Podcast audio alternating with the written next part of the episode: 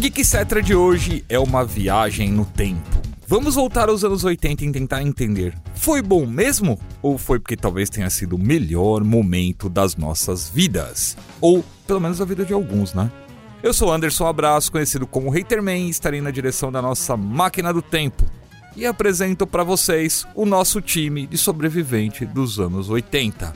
Começando com aquele Rafael. E aí galera, sou eu de novo. E o meu destaque nerd da semana, que provavelmente não vou ver, mas ainda assim é um destaque, talvez vocês devessem ver porque de repente é bom. Resident Evil da Netflix. Tenho que admitir que o trailer é interessante. O que mais está sendo dito é que é uma boa série de zumbis, mas não tem nada a ver com Resident Evil. Mas é aquele negócio que eu acabei de falar. Assistam, vejam por vocês mesmos. Talvez eu até dê uma chance também, agora me contradizendo a mim mesmo. Talvez eu veja. Clayton, o maior fã de Willow da face da Terra. E aí pessoal, tudo bom? Como é que vocês estão? Vamos falar aí do famigerado anos 80. Meu destaque vai também uma coisa da Netflix, que é o Meu Tio do Outro Mundo, que é um isekai meio diferente, reverso, onde o cara acorda depois de um coma de 20 anos que ele ficou salvando um outro mundo de verdade. E aí ele volta no corpo dele já envelhecido pra morar com o sobrinho dele, que é mega fã de histórias de Sekai. E ele era mega fã da SEGA e descobre que a Nintendo e a Sony dominaram aí o mercado junto com a Microsoft e fica muito triste. A SEGA desistiu de A fazer desistiu. ficaria muito é triste. muito bom, cara. Assista que é muito da hora. E hoje com a gente, Fugiu, conhecedor aí dos anos 80. Seu destaque pra gente aí. Fala logo assim pra ser um livramento pra você. É, gente, é, vai, vai ser nesse nível. Piada anos 80. Ai, fazer o que, né? Bom, o meu destaque vai pra uma série coreana que está sendo lançada pela Netflix chamada Uma Advogada Extraordinária. Que é uma advogada que ela tem espectro autista, só que ela tem aquele lado gênio que ela decorou todo o código penal com 8 anos. Isso é tipo aquele The Good Doctor, assim. Só que é de advogado. Sim, é interessante que ele tem comédia, mas ao mesmo tempo ele não é aquela comédia que ofende a pessoa. É o contador. É isso, do Ben É, Affleck. esse filme é bom, hein? Esse filme é legal, pô. E ela meio que eu vou enveredar pra lá da advocacia e ela considera da primeira advogada no espectro autista na Coreia e tem várias situações que vão acontecendo lá e a condução da coisa eu achei legal, é engraçado, é bonito, show de bola. Eu não sou patrocinado pela Netflix, então eu não vou falar de nada. Eu não sou, mas quero ser. Eu adoraria ser. O meu destaque vai pra um jogo que eu tô jogando chamado Xenoblade Chronicles Definitive Edition pra Nintendo Switch, que é maravilhoso. Vai sair a terceira versão do jogo agora. 29 de julho já na mão aí. Eu poderia dar outros destaques também, né, Gil? Tem Bayonetta, É, baioneta finalmente com data, né? 27 aí de outubro. Tem Digimon também esse mês ainda, de Survive. bizarro, outubro é um mês encavalado pra jogo grande, bicho. Não, outubro e novembro, cara, porque você tem ó, God of War, você tem Bayonetta na sequência, você tem Pokémon e tem mais um grande em novembro que eu não tô lembrando agora. Os pequenos já estão meio que pulando esse mês e desses grandes, ou assim, ou alguém vai atrasar ou adiantar, mas. Olha só, tem Pokémon em novembro. E sabe onde você consegue ver todas as datas de todos esses jogos que serão lançados, mais novidades de anime, críticas de cinema, games e muito mais? No site geekhere.com.br.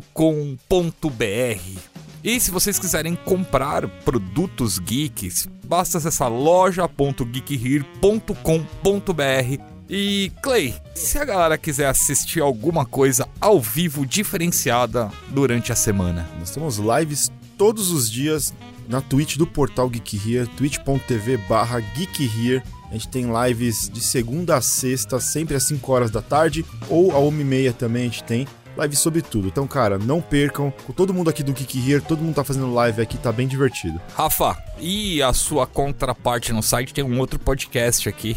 Kitsune da semana, onde Leonardo Kitsune tece toda a sua sapiência, sabedoria e outras coisinhas mais Negativismo. sobre o universo dos animes, dos filmes da série de TV e outras das poucas coisas que Leonardo Kitsune gosta. Ele é um cara que sabe o que fala e sabe o que faz. E se você quiser enviar críticas, sugestões, correções, opiniões, geekcetra.geekhere.com.br Mas se for pra falar, pra reclamar e xingar, só manda pro Rafa. Não garanto respostas é, é, muito pacientes, mas manda aí, testa a sorte aí, vamos lá.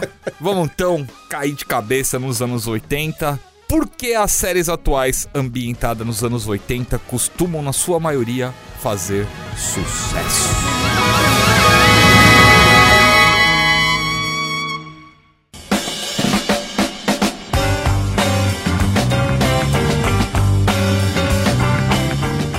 Entrando agora diretamente no assunto, é uma questão de nostalgia?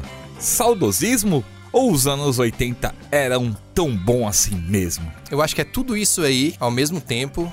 Assim, eu sou meio suspeito pra falar porque não querendo entregar a minha idade, mas já entregando, eu nasci em 83. O que significa que eu não peguei os anos 80 nos anos 80. Eu era um molequinho piranha na época, eu era muito jovem ainda para curtir as propriedades intelectuais oitentistas como naquela época as coisas demoravam muito pra chegar na televisão, a gente acabou pegando os anos 80 nos anos 90. Esse sim, eu tava lá, eu posso dizer que, que vivi e tal. Mas demorava tanto que a gente pegou assim, bem atrasado. Aí eu posso dizer que peguei, embora não tenha pegado. Você não pegou a época do TV Pau? Não peguei o TV Pau, cara. Ó, mas vamos consertar esse negócio aqui, ó. O Rafael falou que era menino piranha ali, mas não. Menino piranha só virou na adolescência, ele é no máximo um menino girino. É.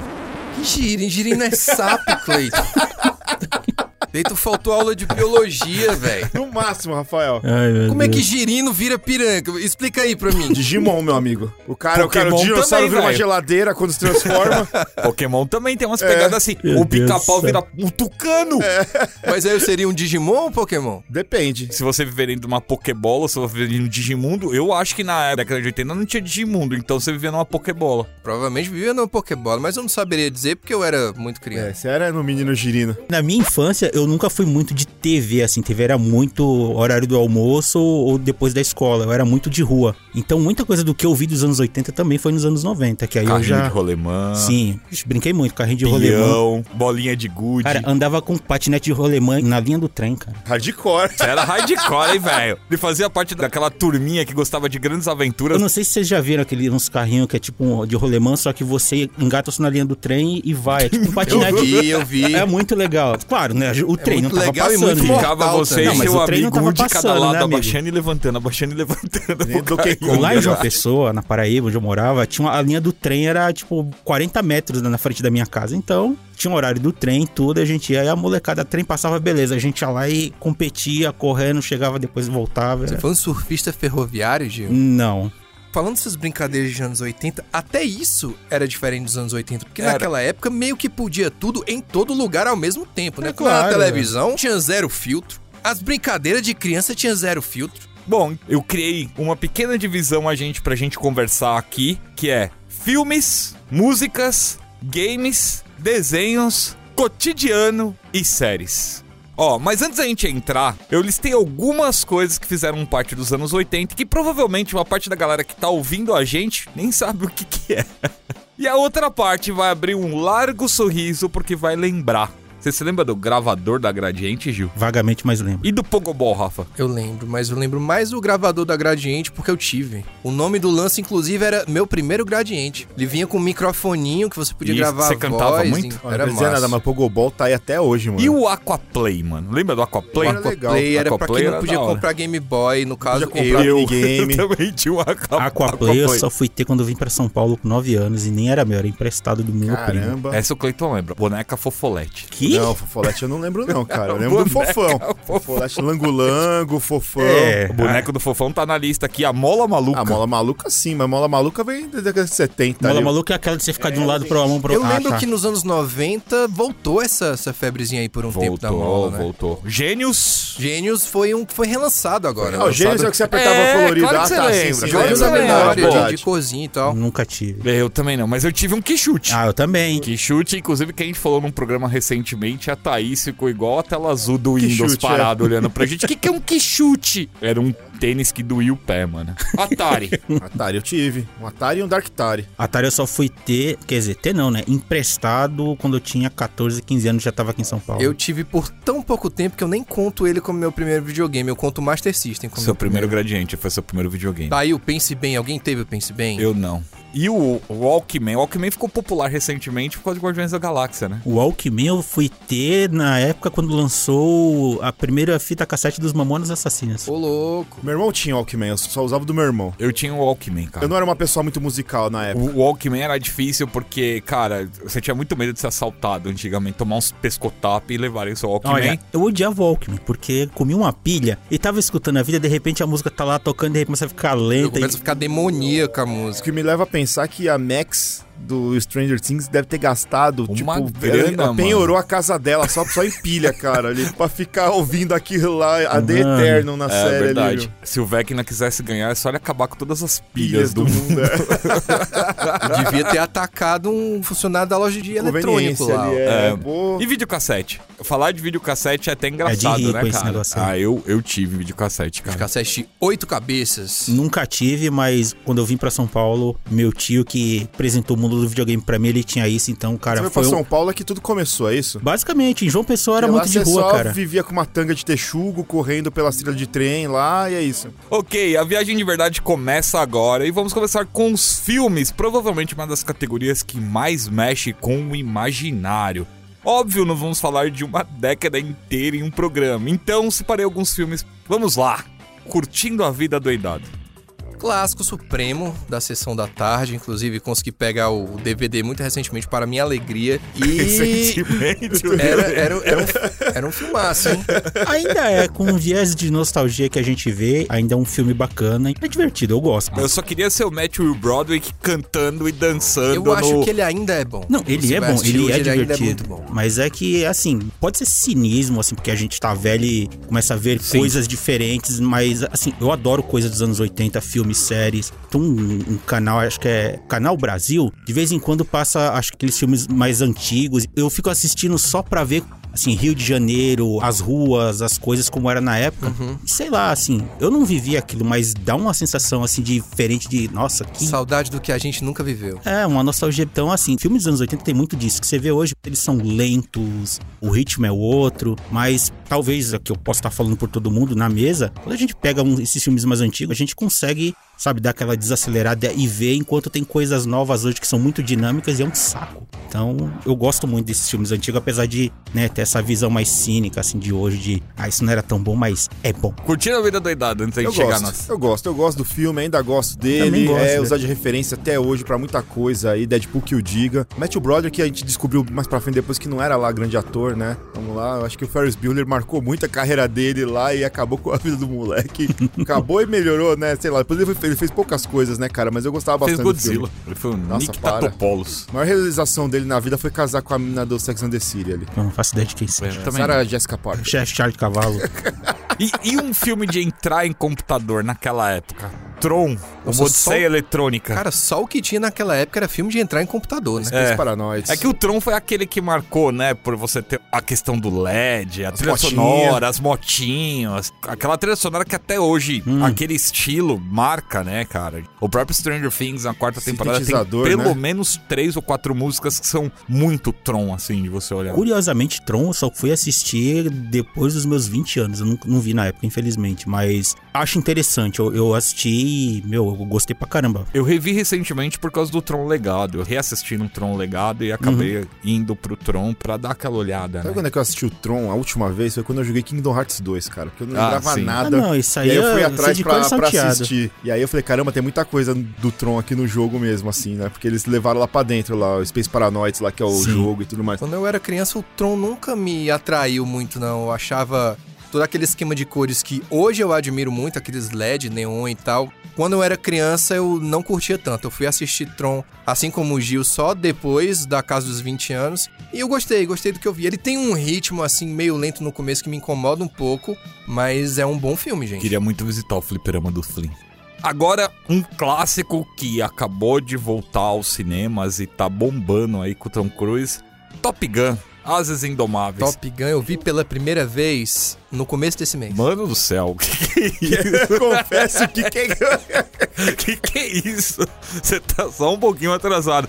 Eu odiava Top Gun quando eu era mais novo, não descia aqueles malucos besuntados jogando vôlei na praia. E só aquela academia de pilotos bonitões. Ninguém era feio no negócio. Top Gun também, eu só fui ver depois de mais velho, mas não tão velho assim, né? Lá pros meus 15, 16 anos. Eu vi, eu gostava mais de trilha sonora. Foi uma época que eu comecei a gostar de é música, só que não cantada em si, mas pelos ritmos e tal. Pra mim, por muito tempo, quando eu era criança, eu achava que o Top Gun era o filme do Afterburner. Só passei a gostar mais de Top Gun depois que eu assisti a paródia, Top Gang. Que é Ah, muito essa melhor. sim. Top Gun. Que é Essa muito melhor. Um e dois com o muito Charlie loucos. Sheen. Incrível. Muito bom. Eu mudei um pouco a opinião depois de Missão Impossível 1. Pô, Tom Cruise, eu me lembro dele Missão tal, não sei o Impossível quê. 1 é um thriller sensacional. Aí eu falei, pô, vou dar uma chance. Aí eu voltei, reassisti o Top Gun e aí tem Kenny Loggins na trilha sonora com Danger Zone, que, meu, é maravilhoso. E várias outras músicas, né? Uhum. E aí eu acabei gostando bastante. E aí o Maverick, quando eu vi dessa última vez, já foi no cinema na pré-estreia, já foi aquele show de coisas maravilhosas. Mas não deixa de ter os besuntados jogando, dessa vez, futebol americano na praia. Aliás, Kenny Loggins meio injustiçado, né? Porque quando as pessoas pensam em música de Top Gun, elas pensam logo em Take My Breath Away.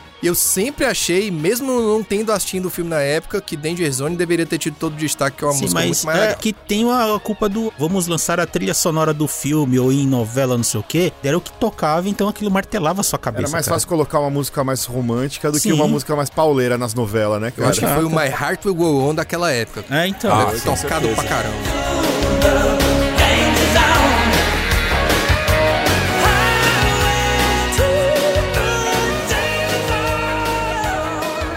Gremlins. Esse eu assisti quando era criança. Gremlins que eu tenho um gizmo até hoje em casa.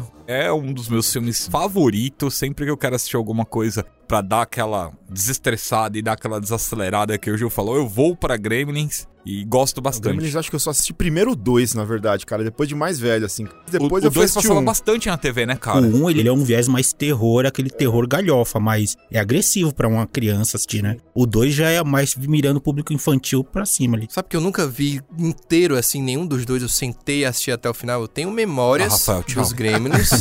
e, e eu sei que eles estão tentando reviver a franquia agora com a série de animação nova. Parece que vem Que é filme o novo, por Mogwai. Não, o filme não. Série que é um prequel mostrando como que o Mogwai foi parar na mão do Feng, se eu não me engano, é o nome do É, personagem. senhor que- chinês É exótico um do senhor primeiro chinês filme. exótico do primeiro filme. Inclusive tem a Michelle Yeoh como uma das dubladoras de uma das personagens. Mas assim, o problema de Gremlins é que o diretor de Gremlins ele quer fazer o filme com efeitos práticos, enquanto a Warner quer que vire tudo CG e ele falou: desse jeito não libero, não vai rolar e é isso aí. Sei que o segundo é galhofão, assim. E é maravilhoso o segundo. É, e então, é, mas essa é a ideia, é abraçar a zoeira e vai. segundo, inclusive, tem um dos melhores jogos de Nintendinho, que é Gremlins 2. O próximo eu sei que é um queridinho do Clayton. De volta pro futuro. Ou de costas para o futuro, né? Back to the future. Exatamente, de costa pra futuro. Gil, meu irmão em Cristo. Você tava reclamando das piadinhas cinco minutos atrás, agora você se rendeu. Piadas anos 80, tiozão. Eu tô liberado. Aí, ó, ele tá. Mas de volta pra futuro era Mas bom. eu gosto muito Ainda do é 1 e bom, do é 2. legal. O 3 eu, eu, eu acho ok, mas não acho nenhuma maravilha, o terceiro. É que o 3 ele é mais aquela emenda e conclusão, né? Ele meio que amarra tudo É, ali. mas eu acho, acho Ele meio é o mais fraquinho. lento dos três. Mas ainda assim ele se amarra muito bem ao 1 e ao 2. São três filmes que eu vi milhões de vezes e eu não consigo lembrar de cabeça algum furo de roteiro entre eles. São três filmes muito bem eu ver. amarrados. Furo, Tem. furo- furo de roteiro você vai ter. A partir do momento que você tem viagem no tempo, você tem furo de roteiro. Ah. Ponto. Não tem como os caras fazerem um Os filme. Vingadores já explicaram É, isso. não tem como fazer um filme no estilo de Volta para o Futuro 3 sem tem isso. um dos molequinhos lá que a câmera dá um close, ele meio que faz um movimento com o dedo e mostra o pinto dele, né? Ele aponta pro pintinho. Ah, o filho do, do, o filho do Dr. Brown. O filho sim. mais novo, é. Assim, diz o Robert Zemeckis, que é o diretor do filme, que Ele eles queria estavam gravando banheiro. um menino que iria muito no banheiro. E ele apontou pra pô, me libera aí, eu preciso ir. Só que Ficou eu estranho. acho que. É, ficou. Ele aponta que ele quer ir no banheiro. Passou batido pela edição lá, ficou. Os caras não quiseram regravar e é isso aí. Cara, ainda bem que nos Vingadores os caras falam assim, ó, viagem no tempo não funcionaria desse jeito, e piripororó. Mas eu gosto muito do 2, eu acho o 2 perfeito. Aquele Pra filme, mim, o cara. 2 Dois também é é, o, é o mais maravilhoso. Eu acho mais legal o 2, É, cara. o 2 eu gosto também. Pena que 2015 não foi daquele É, jeito É a história do nosso imaginário, né, É. cara? Uhum. Até hoje eu quero um tênis que eu só aperto e ele... Você sabe que existe, Se né? não me engano, lançaram. Lançaram, só que, tipo, é, foram Tênis poucos, que acho se que... amarra sozinho. São limitados, foram acho que mil pares, só e era uma hoje pica. e custa um, um rim É, e meio. Mas em 2015 eles lançaram um box de Blu-ray com o De Volta para o Futuro em 4K. E nesse box tem um curta do Dr. Brown explicando por que, que o 2015 deles não é o nosso 2015. É, mostra ele destruindo toda aquela tecnologia que a gente vê no filme, porque toda aquela tecnologia ia destruir a Terra de alguma maneira. E ele vai explicando por quê. Ó, oh, esse tênis aqui se sair, vai causar não sei o que, que todo mundo vai morrer de fome e, e a Terra vai explodir numa bola de fogo.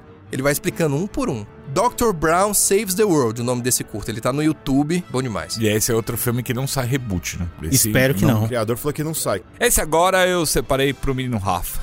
Indiana Jones, Os Caçadores da Arca Perdida. É o meu filme preferido de todos os tempos. Porque o filme tem tudo. Ele tem ação, tem romance, tem comédia, tem galhofa, tem, tem... furo. Não tem furo. O que? Arca Perdida? O Dr. Jones é um furo em si, no filme não, inteiro. Se ele não tivesse ido atrás da arca, a Marion Ravenwood teria morrido na cabana. De uma forma ou de outra, os nazistas continuariam procurando, encontrariam a arca, levariam a arca para a ilha, abririam e morreriam. Eles não iam encontrar porque eles estavam cavando no lugar errado. Eles só estavam cavando no lugar errado porque o Indy pegou o negócio lá, o amuleto lá. Mas mesmo que eles tivessem pegado, eles não iam ter conseguido traduzir com o velho do Cairo. Tá, isso é meio Big Bang Theory, né? É. Essa é outra trilogia que eu considero perfeita. Se bem que O Templo da Perdição, ele é o filme mais estranho dos três. É o segundo filme lançado, é mas cronologicamente é como se ele fosse o primeiro, mostrando o Indiana Jones meio. É, é o Han Solo. É, eu quero fama, eu quero isso. Isso é muito contra é meio estranho. o personagem dele, é muito bizarro. Até hoje, os fãs de Indiana Jones discutem algumas decisões criativas do George Lucas e do Steven Spielberg para esse filme, como ter transformado Indiana Jones no Han Solo. É um personagem totalmente diferente do que ele é no 1, no Exato. 3 e no 4. Mas também foi um filme que criou a classificação indicativa nos Estados Unidos. Porque naquela época só tinha censura livre ou censura 18 anos. Botou o Indiana Jones apanhando. tempo da perdição era censura livre. Tinha tortura, tinha coração sendo arrancado, tinha gente pegando fogo. Comendo cérebro de macaco. Cara, aquela cena me perturba até hoje criança sendo escravizada, chicoteada, e os pais ficaram malucos. Anos 80 era uma, era uma coisa, chato né? do Goonies lá também. Short Round, personagem bacaninha, cara. Porque eu o Clayton não, não gosta de anão. Por isso ele tem preconceito com o Short Round, mas é, é, é, um personagem bacana. Preconceito só pelo nome, né? Short. É, exato, ah, só, o tá, short, só o nome. Porque ele não é anão. Também foi um filme que mudou muito o Steven Spielberg como cineasta, como diretor. Foi um filme que foi muito criticado pela violência, por vezes gratuita, e o Spielberg levou essas críticas pro coração dele, assim. Ele não ficou ofendido, mas ele ficou salgado, por assim Na dizer. Na minha cabeça, ficou... o George Lucas e o Steven Spielberg no final do Virgem de 40 anos, dançando Age of Aquarium, assim, mudou a minha vida. Somente vai, Mas cara. eu vou falar um filme que mudou a vida de muita gente. O Exterminador do Futuro. Mas o 2, o primeiro eu não gostava muito não, cara. Ah, mas foi ali que começou é... tudo, né, velho? O primeiro eu só fui ver depois que eu, eu vi o 2. O 2 pra mim é o Bambam, né? Mas é de dos anos 90 já. Que colocou o Arnold ali. Vindo do Conan. Foi a primeira vez que vocês se sentiram perturbados pela ideia das máquinas dominarem o mundo e, tipo, a humanidade acabar? Curiosidade mesmo. Eu era muito moleque, eu acho que para mim era só um robô assassino atrás do Kylie Reese, é, né? Eu senti isso não no 1, mas no 2, mas porque eu vi o 2 primeiro. Se eu tivesse visto o 1 primeiro, eu acho que eu teria sentido mesmo. O 2 é um filme que eu me senti em pleno inferno enquanto eu assistia. Porque ele era muito sombrio, muito tenso, o futuro era destruição, morte e as máquinas reinando. Aquela cena de abertura do primeiro Exterminador do Futuro, do Cyborg lá esmagando um crânio humano foi uma cena que ficou gravada na minha cabeça como uma cicatriz, assim, que não sara. Uma cena bem poderosa. Então, isso afetava a minha cabecinha infantil. A cena que mais me recordo do primeiro Exterminador do Futuro é o Arnold tirando o olho com um lápis, assim, eu acho, assim, não é? Nossa. Hoje você vê, é mó feio, né? Mó é, borrachão do caramba, cara. assim. Ih! O nosso querido Karate Kid. Ah, sempre fui muito fã de Karate Kid. Karate Kid 1 eu vim na temperatura máxima, num domingão à tarde, assim, na Globo. Depois do Transformers. Não, Transformers era de manhã. Os filmes passavam mais à tarde. Karate Kid empolgava, porque Não, você Karate... terminava o filme. Você queria procurar um dojo. Isso. Eu era você queria muito tentar encontrar um velho japonês que ia te ensinar Karate. Eu achava muito legal, mas eu não me empolgava muito com Karate, porque eu já era meio que ligado em Kung Fu. Eu já assistia coisa de Bruce Lee e tal, e tem aquela discrepância da dinâmica de filmes chineses pro coisa ocidental. Então, sabe aquela sensação de se olhar e falar, nossa, tá muito falso, né? Você achava o Bruce lindo? Oh. Mas você sabe que eu tenho uma experiência parecida com o Gil. Meu pai, ele era muito fã do Bruce Lee. Então ele sempre assistia muita coisa, assim, Jogo da Morte, Operação Dragão, essas coisas. Ó. E outra, eu só fui conhecer Bruce Lee depois que eu vi um filme do Sammo Hong, assim, que eu, eu sou fã desse cara. Operação Dragão Gordo. Exatamente. Eu assisti esse filme e fiquei, cara, que incrível, como é que um cara gordo faz isso, mano? Aí eu, depois é que eu fui descobrir Jack Chan, Yuen Biao, Bruce Lee. Eu lembro que o primeiro filme do Bruce Lee que eu assisti era ele numa, num negócio de gelo, não é? Tipo, os caras. O dragão chinês. Ele era meio coadjuvante, né? Também no filme, era, era estranho. Nos anos 80 a gente tem que falar de ninja. Foi a época que Nossa. os ninjas popularam a gente mais. Ainda não vamos falar de ninjas, vamos falar de Rambo. Programado para matar. Adorava, adorava. Cara, esse filme é incrível. O primeiro filme, eu acho ele O sensacional. primeiro é o melhor. Sim, ele é um meio suspense e ação. Aí do dois em diante baseado ficou no muito livro, ação. né? Depois de Sim. anos que eu fui descobrir Blood. que ele foi baseado no livro. Excelente o livro, inclusive. Crítica em relação aos veteranos que voltavam lá do Vietnã. Eles eram super maltratados, o pessoal tratava eles como assassinos e não sei o quê, que foram lá só pra matar a galera. O filme retrata bem pouquinho disso ali, Mas né, cara? é, o discurso mais ali no finalzinho que o Rambo fala, me treinaram, me mandaram pra guerra, eu pilotava equipamentos de milhares de dólares e eu volto aqui, eu sou escorraçado, eu não consigo trabalhar num posto de gasolina. Essa é a melhor cena. Pra é mim, tensa, essa é cara. a melhor cena do Rambo 1. É mais do que todo aquele sobrevivencialismo dele, ele se escondendo, matando a galera um por um. É a parte que ele quebra e ele chora e ele se mostra frágil que ele é traumatizado, né? O cara tem É, o cara transtorno ali quebrado. que... Essa cena é muito forte e mostra toda a desenvoltura do Sylvester Stallone como ator, que era um ator muito subestimado nos anos 80 e 90 por preferir fazer filmes de ação. A galera tinha a tendência de olhar de soslaio, de subestimar, mas ele era um ator incrível e aquela cena já entregava tudo, ele entrega muito ali. E o que é curioso é que, como é baseado num livro, né? No final original do livro, o Trautmann matava o Rambo ali. Essa cena tem gravada, Essa cena foi mudaram. gravada e a gente vê essa cena em Rambo 4. Uma cena do pesadelo lá do Rambo, onde a gente vê essa mesma cena e a gente vê pela primeira vez a cena que o Trautmann mata ele. E essa é a última, única vez que a gente vê. Mas são todos filmes muito bons. O 1 e o 2 são muito bons. O 3 eu não gosto É, o tanto. 3 é... Mas o 1 é um filme que eu recomendaria pra todo mundo. Ele E é falando- tão filme de ação quanto é filme de drama. E falando do Stallone como ator, é um cara que perseguiu o sonho ali com unhas e dentes, né? Inclusive, quando escreveu o roteiro do Rock 1, ele bateu na porta de vários estúdios que queriam comprar o roteiro do filme, mas não queria ele como ator. E aí, pra conseguir procurar emprego e tudo mais, ele arrendou o cachorro dele por 100 dólares. Quando ele recebeu o primeiro cachê dele, ele foi buscar o cachorro Penhorou dele de o volta. cachorro. Ele literalmente penhorou o cachorro Que dele. época, né, mano? Você penhorar um cachorro, bicho. Cara, podia Cara, você tem que tudo, lutar né? pelo seu sonho. E, falando em sonhos, encerramos a nossa lista de filme com Batman, Tim Burton, Michael Keaton e Companhia Limitada. Foi outro que esse populou bastante, assim, principalmente o meu imaginário, porque eu via muito comercial do Batman na TV e era sempre a mesma coisa. Quem é você? Eu sou o Batman. Foi esse filme que tirou aquele viés cômico das séries de 60 Sim, e, do Adam e West. trouxe o, o super-herói como uma coisa um pouquinho mais séria, apesar de ter muita galhofada, porque tem um Coringa ali. Era uma coisa que nos quadrinhos já estava acontecendo já há alguns anos, mas no imaginário do grande público ainda era aquele Batman galhofão de 66. Assim como o Aquaman, durante muito tempo, foi o Aquaman de Super Amigos, até chegar o Momoa. Que pra mim ele continua sendo um Aquaman de super amigos. Eu não queria te dizer nada, não. Na verdade, não foi o Momoa. Foi quando o Peter David ele assumiu o Aquaman, ele conseguiu dar um tom um pouco mais sério. Inclusive, com a história do Aquaman, não conseguir controlar as piranhas que comeram a mão Aí, dele. E ele Não, mas na colocou um mente ar- do grande público, incontrolável assim, fora- era adolescente. Fora da nossa bolha, assim, na mente do grande público. Só, Ele continua acho que só foi no sendo filme eu. cinema, né? Esse Batman de 89 foi um filme que eu, criança, eu não gostava tanto assim porque ele tem muito diálogo. Ele tem muito desenvolvimento de personagem. Quando você é criança, você quer ver explosão, Batman, Batmóvel, porrada. E o filme não tinha muito disso durante a grande maioria dele, assim. Mas conforme eu fui ficando mais velho, fui aprendendo a apreciar as nuances do negócio. É um filme muito legal. Eu acho divertido. Hoje em dia também, apesar do ritmo dele, mas é um daqueles filmes que vou lá assistir. De vez em quando bate essas coisas de, ah, eu quero ver uma coisa velha. Bate essas coisas.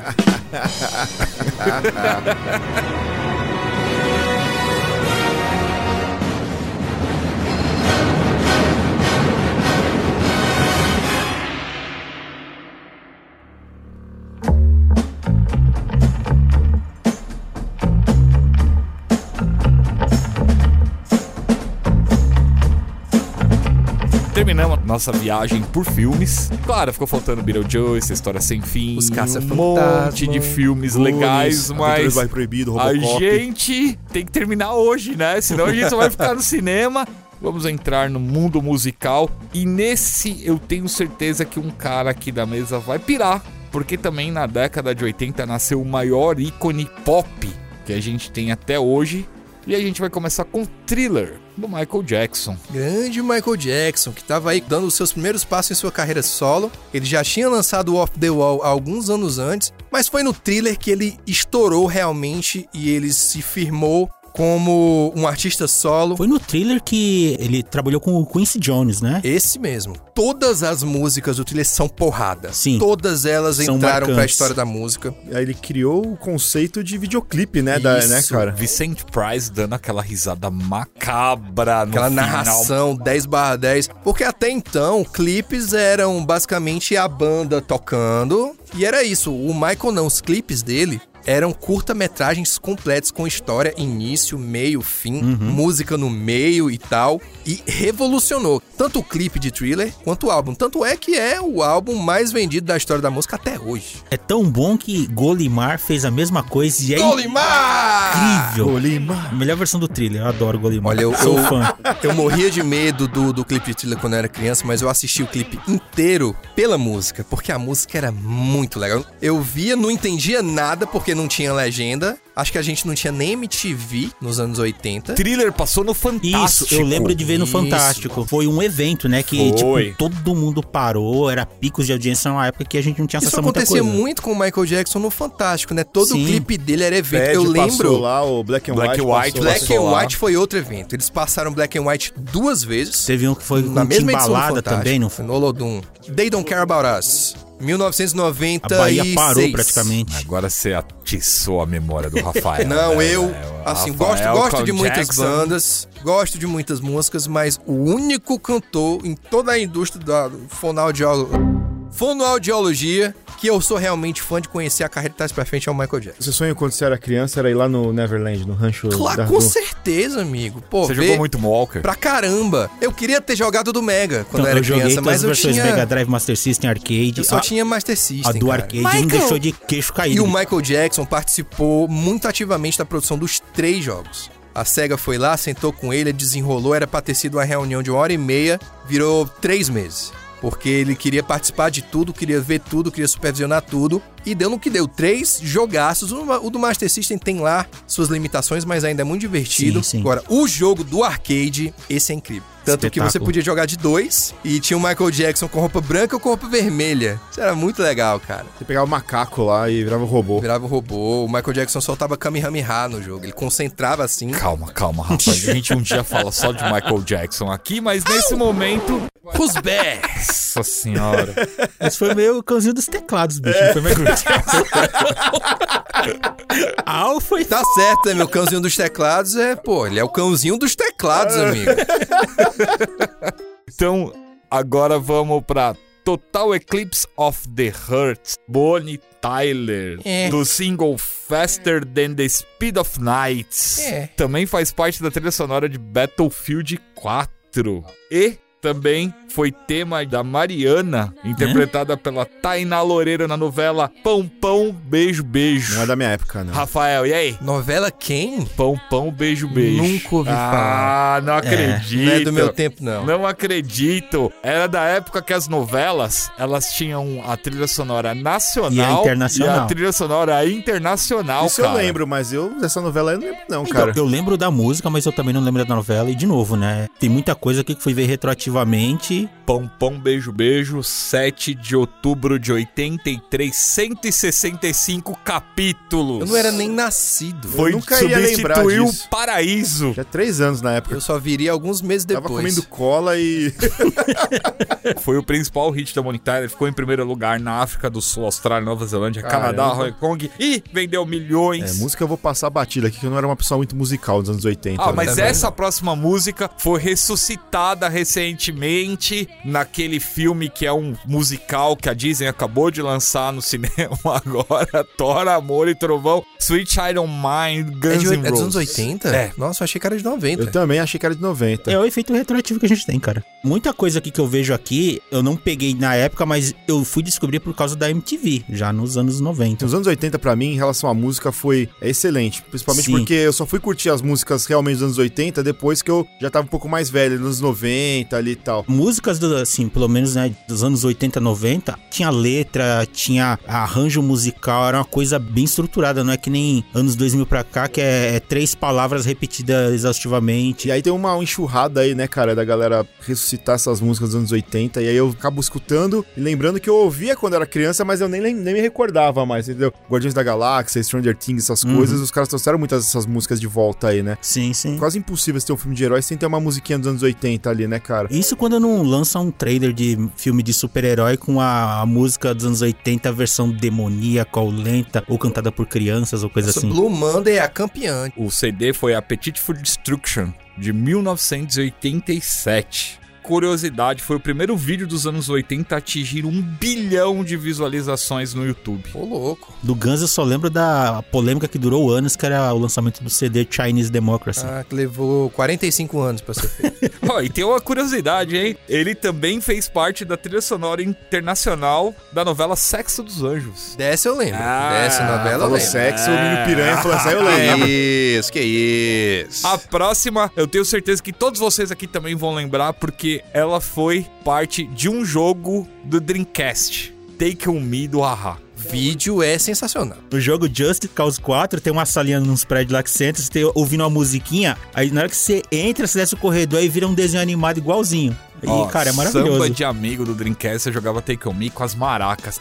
E o Rafa já falou dessa música que a gente vai falar agora, Every Break Your Take, do The Police, que também foi um, um grande sucesso da época Também aí. conhecida como The Stalker Song. Que todo mundo acha que é uma música romântica, né? Esse aí, eu penso que todo mundo no Brasil entendeu errado, mas era a música sobre um stalker, todo mundo achava Sim. que era sensacional, Essa né? música não é bonita, gente. Não é. Não. A melodia engana. É. Se você quer botar essa música no seu casamento, não bote. Não coloque, por Não favor. é muito auspiciosa. É. E aí, a outra é Girls Just Wanna Have Fun, da Cyndi Cyndi Lauper. Lauper. Grande Cindy Lauper. Eu lembro muito de Cindy Lauper por causa de Guns. Eu também. Que aí depois que eu vi a musiquinha, que eu fui atrás, assim, de... Ah, as músicas divertidas, né? É muito legal, cara. Vocês já viram o clipe dessa música dos Goonies? Já. Pegou bem aquela ideia do Michael Jackson de contar uma história num curta-metragem no clipe de Goonies. Tem uns 23 minutos esse clipe. No Sim. YouTube, ele tá dividido em duas partes. Tão longo que ele é.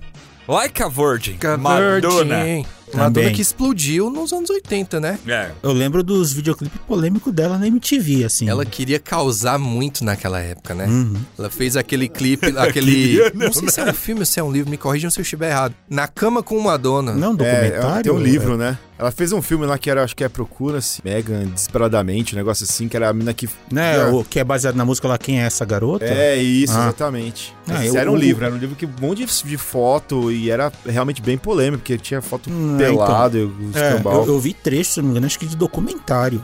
A próxima eu confesso que eu coloquei porque eu sou muito fã da banda. Calypso. Banda alemã Calypso, eu vou falar quem gosta. Banda alemão Calypso. Banda alemã. que é Still Love You Scorpions. Também aí uma balada aí que a banda alemã lançou na época. Como não podia deixar de ser, é trilha sonora de uma novela da Globo. Corpo a corpo, Rafael. Não lembro do corpo a corpo. Acho que a gente descobriu que o Rafael é uma fraude. Não, pô, vou- as novelas que são muito velhas, pô. Depende eu sou do de ano. 83, gente. Em 86 eu tinha 3 anos, eu não tenho idade pra lembrar de Corpo nada, a não. corpo é de comi areia. 85. Meu Deus. Corpo a corpo é de 85 teve 179 episódios, Rafael. Eu tinha 3 anos em 85. Tá bom, me fala então de Live on a Pray. Ah, essa Do daí Bon foi Jovi. revivida recentemente em How I Met Your Mother. Todo mundo odeia o Chris. Ah, é. Última cena do último Última episódio. E também por causa da minha esposa, que era fã do de Bon Jovi quando eu conheci ela na E adolescência. tem uma letra muito legal, né? Trabalhadores que trabalham pra poder realizar o sonho sem desistir. É bem power ballad mesmo, assim, pra elevar os ânimos. Muito bom. E essa aqui, essa última, total para levar os ânimos. Eye of the Tiger. E é um hino de superação essa música. Um dos maiores filmes, ouso dizer, da história do cinema mundial. Rock 3, o Desafio Supremo. É, com o BA. mulher, seu marido é. Você é um galinha morta, cara! Eu sou o melhor! Eu sou o melhor! Esse filme, ele, ele é muito aleatório na minha cabeça, bicho, assim. Nada fazia sentido com nada, o mano. Rock 3 é um filme extremamente aleatório. Começa com a luta contra o Hulk Hogan. Hulk Hogan. Que Então, o Hulk Hogan arremessa o, O Rock do, do, Do ringue. Aí depois tem o Clubber Tira minha luva! Tira minha luva! Aí depois tem as, as cenas de superação lá com o Apollo Creed. Apollo Creed. Foi na areia lá, os dois na praia É lá. bom demais, mas é completamente aleatório. Um baby look, É, uns shortinhos que aparece 80, a polpinha cara, na anos bunda. 80. É os anos 80, Como é que cara. era o nome daquela atriz que também fazia negócio de dança de academia lá? Ficou super famosa, só ficava usando polane, os caramba Lá lá. do Flashdance, sei lá. Que, na verdade, a última dança era um cara que fazia e a gente era enganado. A gente enganado, total, mancada. Sempre fomos enganados. Cara, falar de música dos anos 80 é complicada, porque é outra coisa que dá pra fazer um programa inteiro, que tem muitas, muitas músicas e muitas referências. E agora eu acho que o bicho vai pegar, porque a gente vai entrar no mundo dos games. Agora sim, tá no meu território.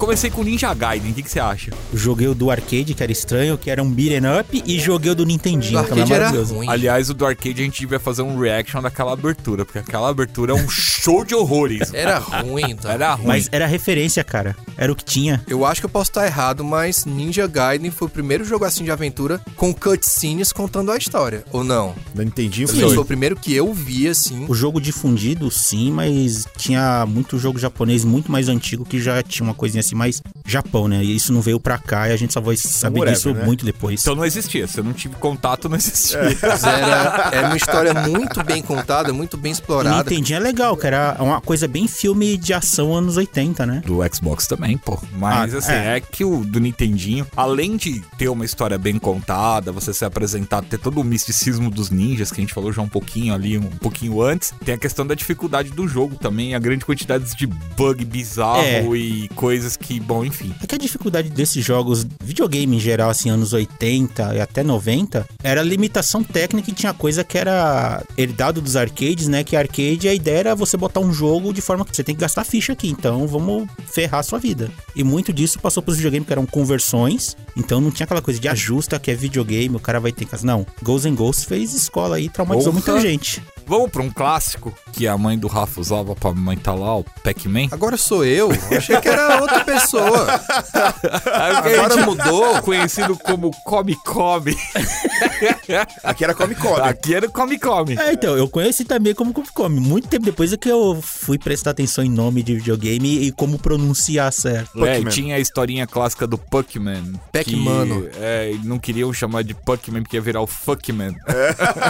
E aí virou o Pac-Man. A grande fatia de pizza, né? A, Exato. pizza com um pedacinho arrancado, com um olhinho. Pois é. Cara, eu joguei demais Pac-Man porque eu tinha um Atari com o Pac-Man. Então, na verdade, eu tinha um Odyssey com Pac-Man. Acho que foi a primeira febre do videogame assim, né? O Pac-Man teve desenho animado. Foi febre dos arcades, aí Que continua até hoje, né? Desenho Vamos lá, animado né? Da passava no Bandai. Zepslo bem bom. Que isso? Era o programa que passava na Band, meu amigo. É, Nossa, nunca ouvi falar. Junto com o Metalder, Charivan, lá, Charivan, sei lá. Google e, Five. e Capitão Power, Soldados do Futuro. ZY bem bom, mano. Nossa, nunca Nossa, ouvi falar Era mesmo. ruim demais. né? Esse era o programa que o Daniel Azulay apresentava? Não, cara. Ah, então- umas crianças Era umas idiotas crianças random. É, então não é o que eu pensei, não. E o próximo, Double Dragon. Aí isso eu joguei legal, no fliperama. joguei muito no Joguei no fliperama. Também. Terminava com uma ficha só. Naquela época eu era bom. Eu acho os controles meio merda até hoje. Não, era travado, de novo, Cara, era você só precisava saber técnica, né? cotovelada, velho. Você não precisava saber comando. Se você soubesse dar cotovelada e se posicionar, você Exato. terminava o jogo. Matava o abobo. Abobo, grande abobo, mano. Adorava o do Nintendinho. Nossa, eu joguei muito. Gostava aquilo. muito também. Joguei muito do Master do System. Master também joguei muito também. Era marcante, é uma época boa, pelo menos pra jogos, em alguns casos. E Castlevania? Foi lá que começou a caçada dos Belmontes Esse- a todas as criaturas das trevas. Foi o primeiro jogo de videogame que eu joguei na vida, quando eu cheguei em São Paulo. Um? É. Eu tinha 9 anos, meu tio tava com um Nintendinho lá, um. Não era nem um Nintendinho, né? Era aqueles videogames genéricos, acho que era. Phantom System. Top Game. Isso, Phantom É, System. o Phantom System eu tinha. Esse jogo foi o primeiro que eu joguei, assim, eu morria muito na primeira fase. E eu acho que por isso eu fui condicionado, porque eu, eu só parei de jogar quando eu terminei. Castlevania também é muito especial na minha infância, porque na locadora que a gente alugava cartucho, não tinha um nem o dois, só tinha o três. E eu peguei nos anos 80 ainda, coisa de 88, 89, eu lembro muito vividamente da gente chegar na sexta-feira à noite pra alugar o cartuchinho. Nunca chegamos a terminar o jogo no videogame, mas a gente já chegou a pegar, eu e meus primos, né, que tinham o NES, eu só tinha o Master. A gente chegou a liberar todos os personagens, a Alucard, a Saifa, e a gente aproveitou muito. Dracula's é Curse, um jogo né? muito É, especial pra Dracula's mim. Curse, era o terceiro É. jogo. Eu me lembro de Capitão N e os guerreiros do videogame que Nossa. tinha o Simon Diz. Bem-vindos a Castlevania. Isso aí passou na TV Colosso, se eu não me engano, né? Passa. Era ruim demais. O Simon era um babacão, Não, meio pomposo, Simon. O né? Mega Man era o quê? Era um anão verde. Era um anão verde. E falava tudo com o Mega. Mega legal! Clayton tem um problema muito sério. mano. É, mano, Cara, é- sério, você já pensou em ver isso aí com um psicólogo, sabe? Ah, cara, eu falei pra você já tirar aquele pôster do Willow do seu quarto. Eu tento, mas é mais forte que eu. Porque nessa época eu jogava muita coisa de Master System, Black Belt. Isso é mega ruim. Black Belt era legal, pô. Black Black Belt era bacana. legal. Black Belt era legal, pô. Tinha- no Ken. É, Alex Kidd, cara. Alex Kidd jogava demais também ali. É muita coisa de Master System e, e Phantom System também, né? É, o Phantom System eu tinha com a pistolinha Duke Hunt e o Predador. Mega Man, Predador, cara. Predador era legal do, do Phantom System. Vinha com o Phantom System, né? O Predador era. Qual era o que vinha o Caça-Fantasmas? Era É, o Phantom ou era o... O Phantom também teve uma época que veio com as fantasmas. Que eu achava o, o do Master melhor que o do, do Phantom Muito System. melhor, muito anos luz Nessa melhor. época eu nem achava o Master System bom, mano. Eu era nintendista, Nossa, assim. adorava o um nível que do Phantom não, não System. existia outra coisa se não fosse os consoles da O Nintendo. do Phantom eu gostava de Gauntlet, cara. Gauntlet maravilhoso, também tinha. E Final Fantasy? Cara, Final Fantasy eu só fui. Na verdade, sim, o primeiro RPG que eu joguei não foi nem Final Fantasy, foi Dragon Warrior 1, que também é dos anos 80. Só que eu Dragon jo- Quest, Que né? é o primeiro Dragon Quest, que eu Que só é o fui próximo jogar. da lista que a gente já come e já fala dos dois. Que eu só fui jogar no começo dos anos 90, na verdade. Eu não joguei nos anos 80. E o Final Fantasy eu peguei depois, na verdade. RPG também eu só fui jogar já mais velho, assim, eu, eu admito que eu fui jogar com ênfase mesmo depois que eu joguei o 7, né, que aí eu falei, uou, isso aqui é legal, aí eu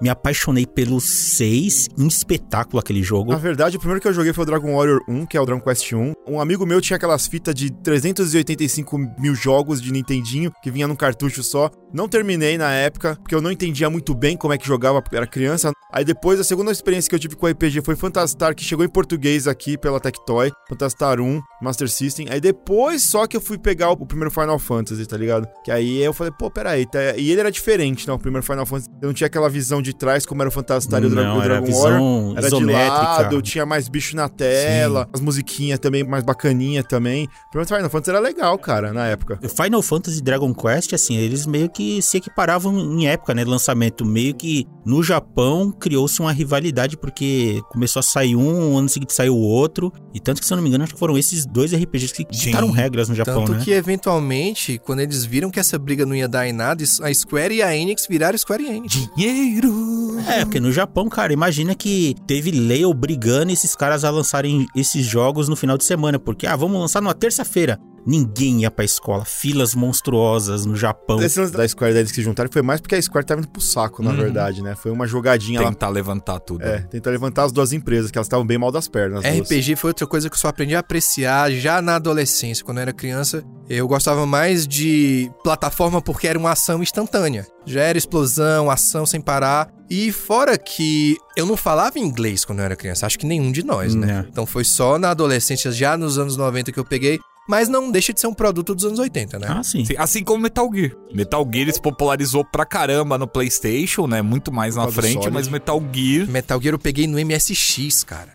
Eu tinha um primo que ele tinha o MSX, os jogos vinham em fita cassete, você colocava lá na entradinha e jogava. Isso eu não entendia nada, só via o meu primo jogar. De vez em quando ele me deixava jogar, mas peguei lá. Esse também eu fui jogar retroativamente. Assim, eu não sou nem um pouco fã de Metal Gear. Nada, nada. Não, é o tal de Outer Heaven. Esse jogo foi o que me fez interessar por biologia, por história em si, que, né? Pera aí, mas isso aí foi quando você já tinha sido descongelado da sua câmara criogênica lá da João Paraíba. Pessoa? e che- Tá, ó, eu já tava em São Paulo, já Ah, tinha tá. começado a trabalhar na revista Gamers. Ó a carteirada aí. Eu tinha 17, 18 anos, mais ou Caramba. menos. Depois que lançou o Metal Gear, assim, eu gamei, porque, cara, foi um jogo que eu ficava bitolado na história. Depois do que eu fui Sabe- sabe o jogo que, que retroativamente tinha outros jogos de Metal Gear. Sabe um jogo que me fez estudar assim, biologia? O negócio foi Parasite Eve. Mitocôndrias e tudo É, mais, esse né? negócio tudo. Também, esse também. me fez. Eu tava bem na época do cursinho, na época, Ah. cara. Eu estudava com gosto isso aí, cara. E ajuda, né? Pô, o negócio que eu vou Ajuda, jogar... cara. Ô, mas Rafa, eu tive uma experiência parecida com a sua, de tipo, só meu primo tinha. Eu tenho muitos primos, na, na- por parte de pais. Muitos primos mesmo. Eu tinha uns primos que tinham computador também. Aí eu lembro que o primeiro jogo que eu peguei e fiquei assim, nossa, que louco, era é, Manic Mansion. Maniac Mansion, na época não era nem LucasArts, era Lucasfilm Games. Exato, cara. E aí ele jogava e eu ficava lá olhando, ficava, eu achava sensacional aquilo, porque aquilo me, me entretia de um jeito. Na minha cabeça eu criava todo um lore, tá ligado? Que depois quando eu fui jogar, eu por mim mesmo já entendendo, eu falei, nossa, é meio É meio merda esse ruim, né? primeiro jogo, né?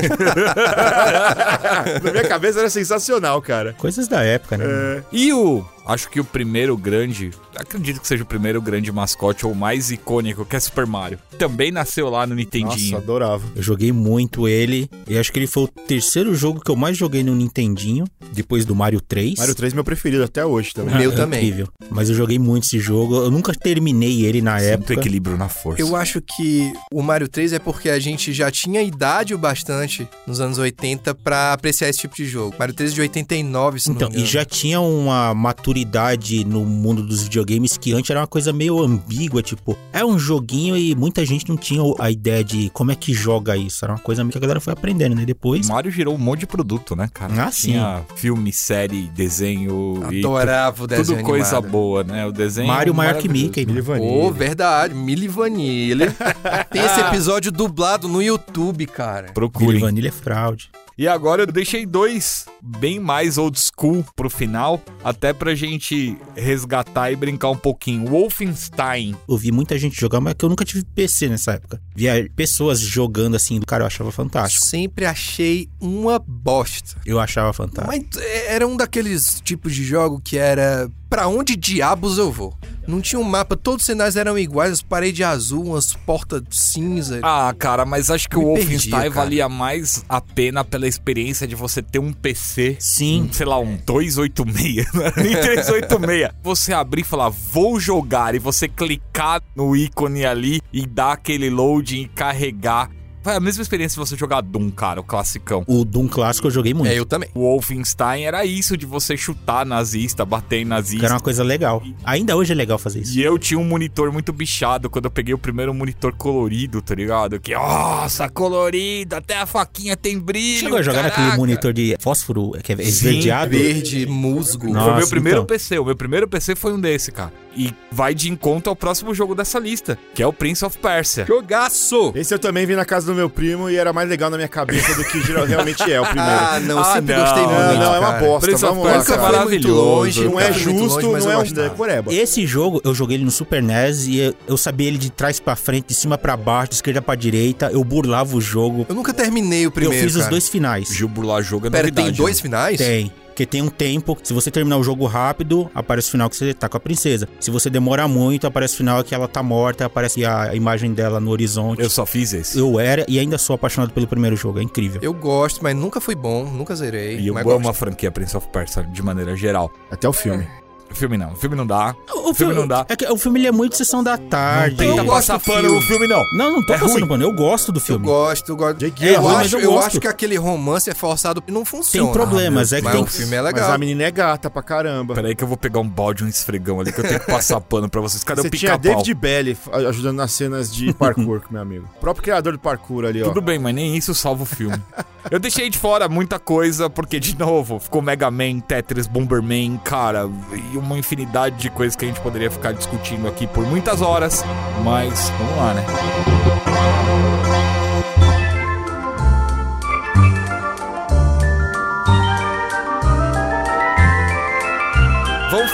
De desenhos dos anos 80. Tiveram caminhões e caminhões de desenhos muito bons. E muito ruins também.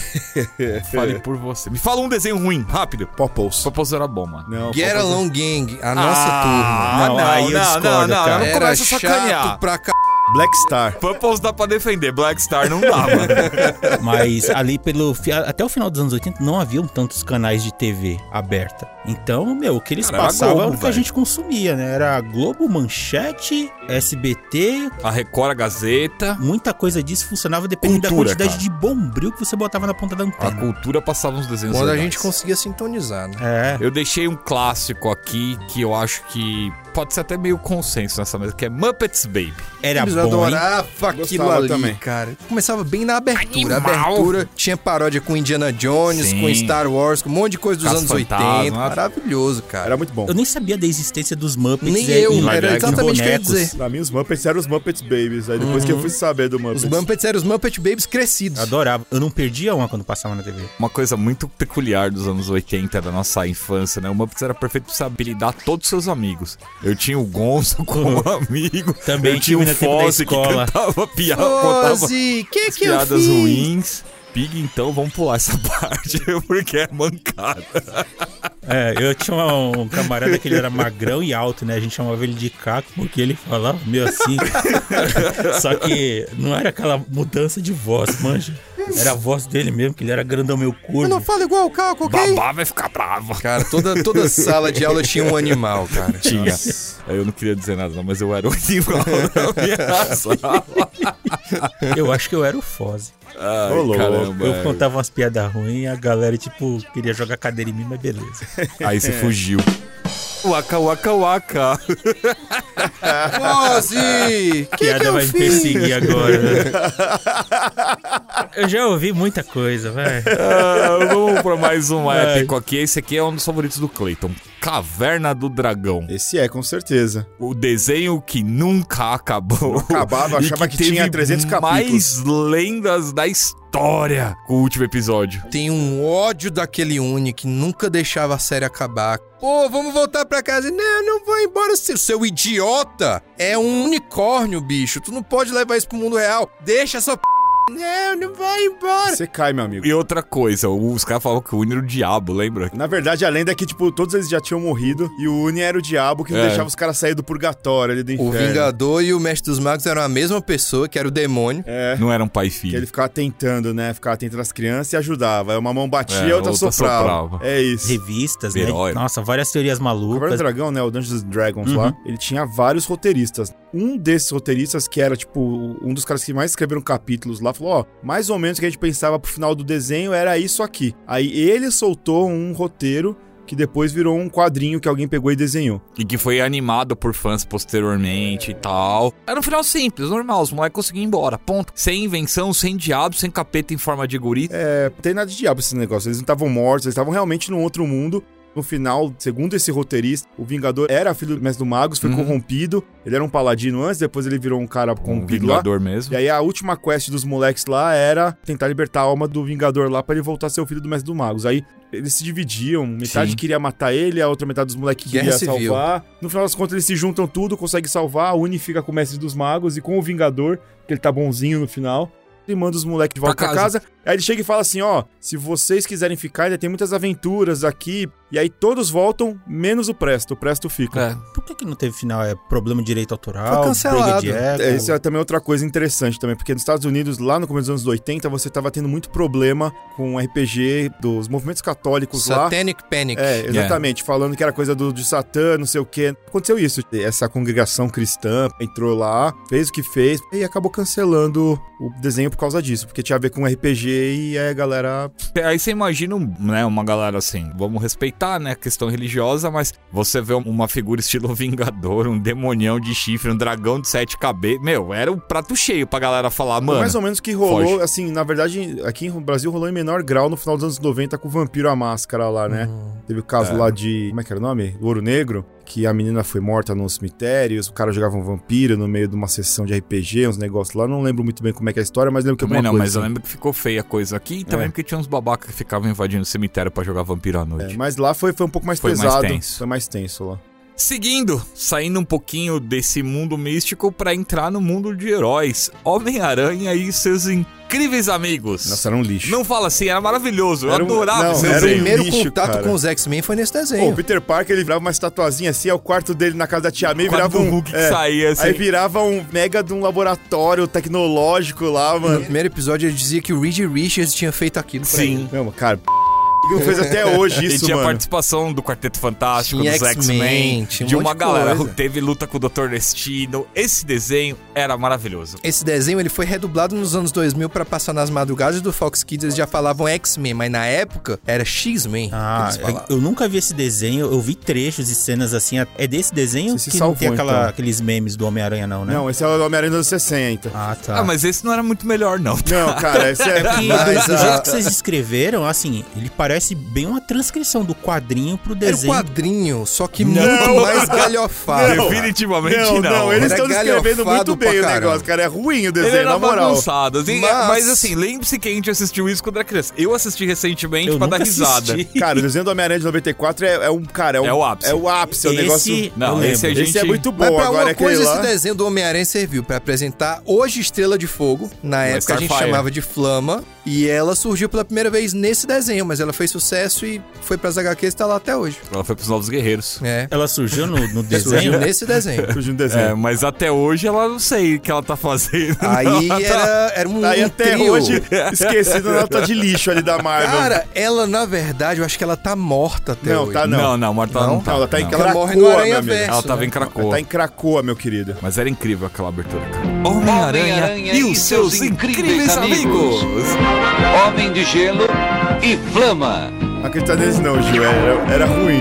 Eu tô tentando imaginar um mundo colorido e bonito onde isso funciona. A tia May era mó legal, que a tia May entrava no quarto, não via nada, ela saía Tia o Peter May puxava era- a lavabola. Eu já Era meti um poodlezinho, um cachorrinho, ela ficava É. enchendo o saco dos caras. né? Tinha. Cara, era bosta, Gil, na moral. Então deixamos o Homem-Aranha e agora eu vou pra um que eu não sei como é que vai ser essa, o comportamento dessa mesa, que é Jane e as hologramas. Nunca vi. Legal, pô, Eu legal. assistia todo dia. Eu não entendia o que acontecia, mas eu assistia. Legal, usava rotoscopia igual He-Man e, cara, era, era legal. O filme que saiu depois é um lixo. É um lixo As fumegante. meninas com aqueles cabelão inchado assim, as caras Glam rock total, né, cara?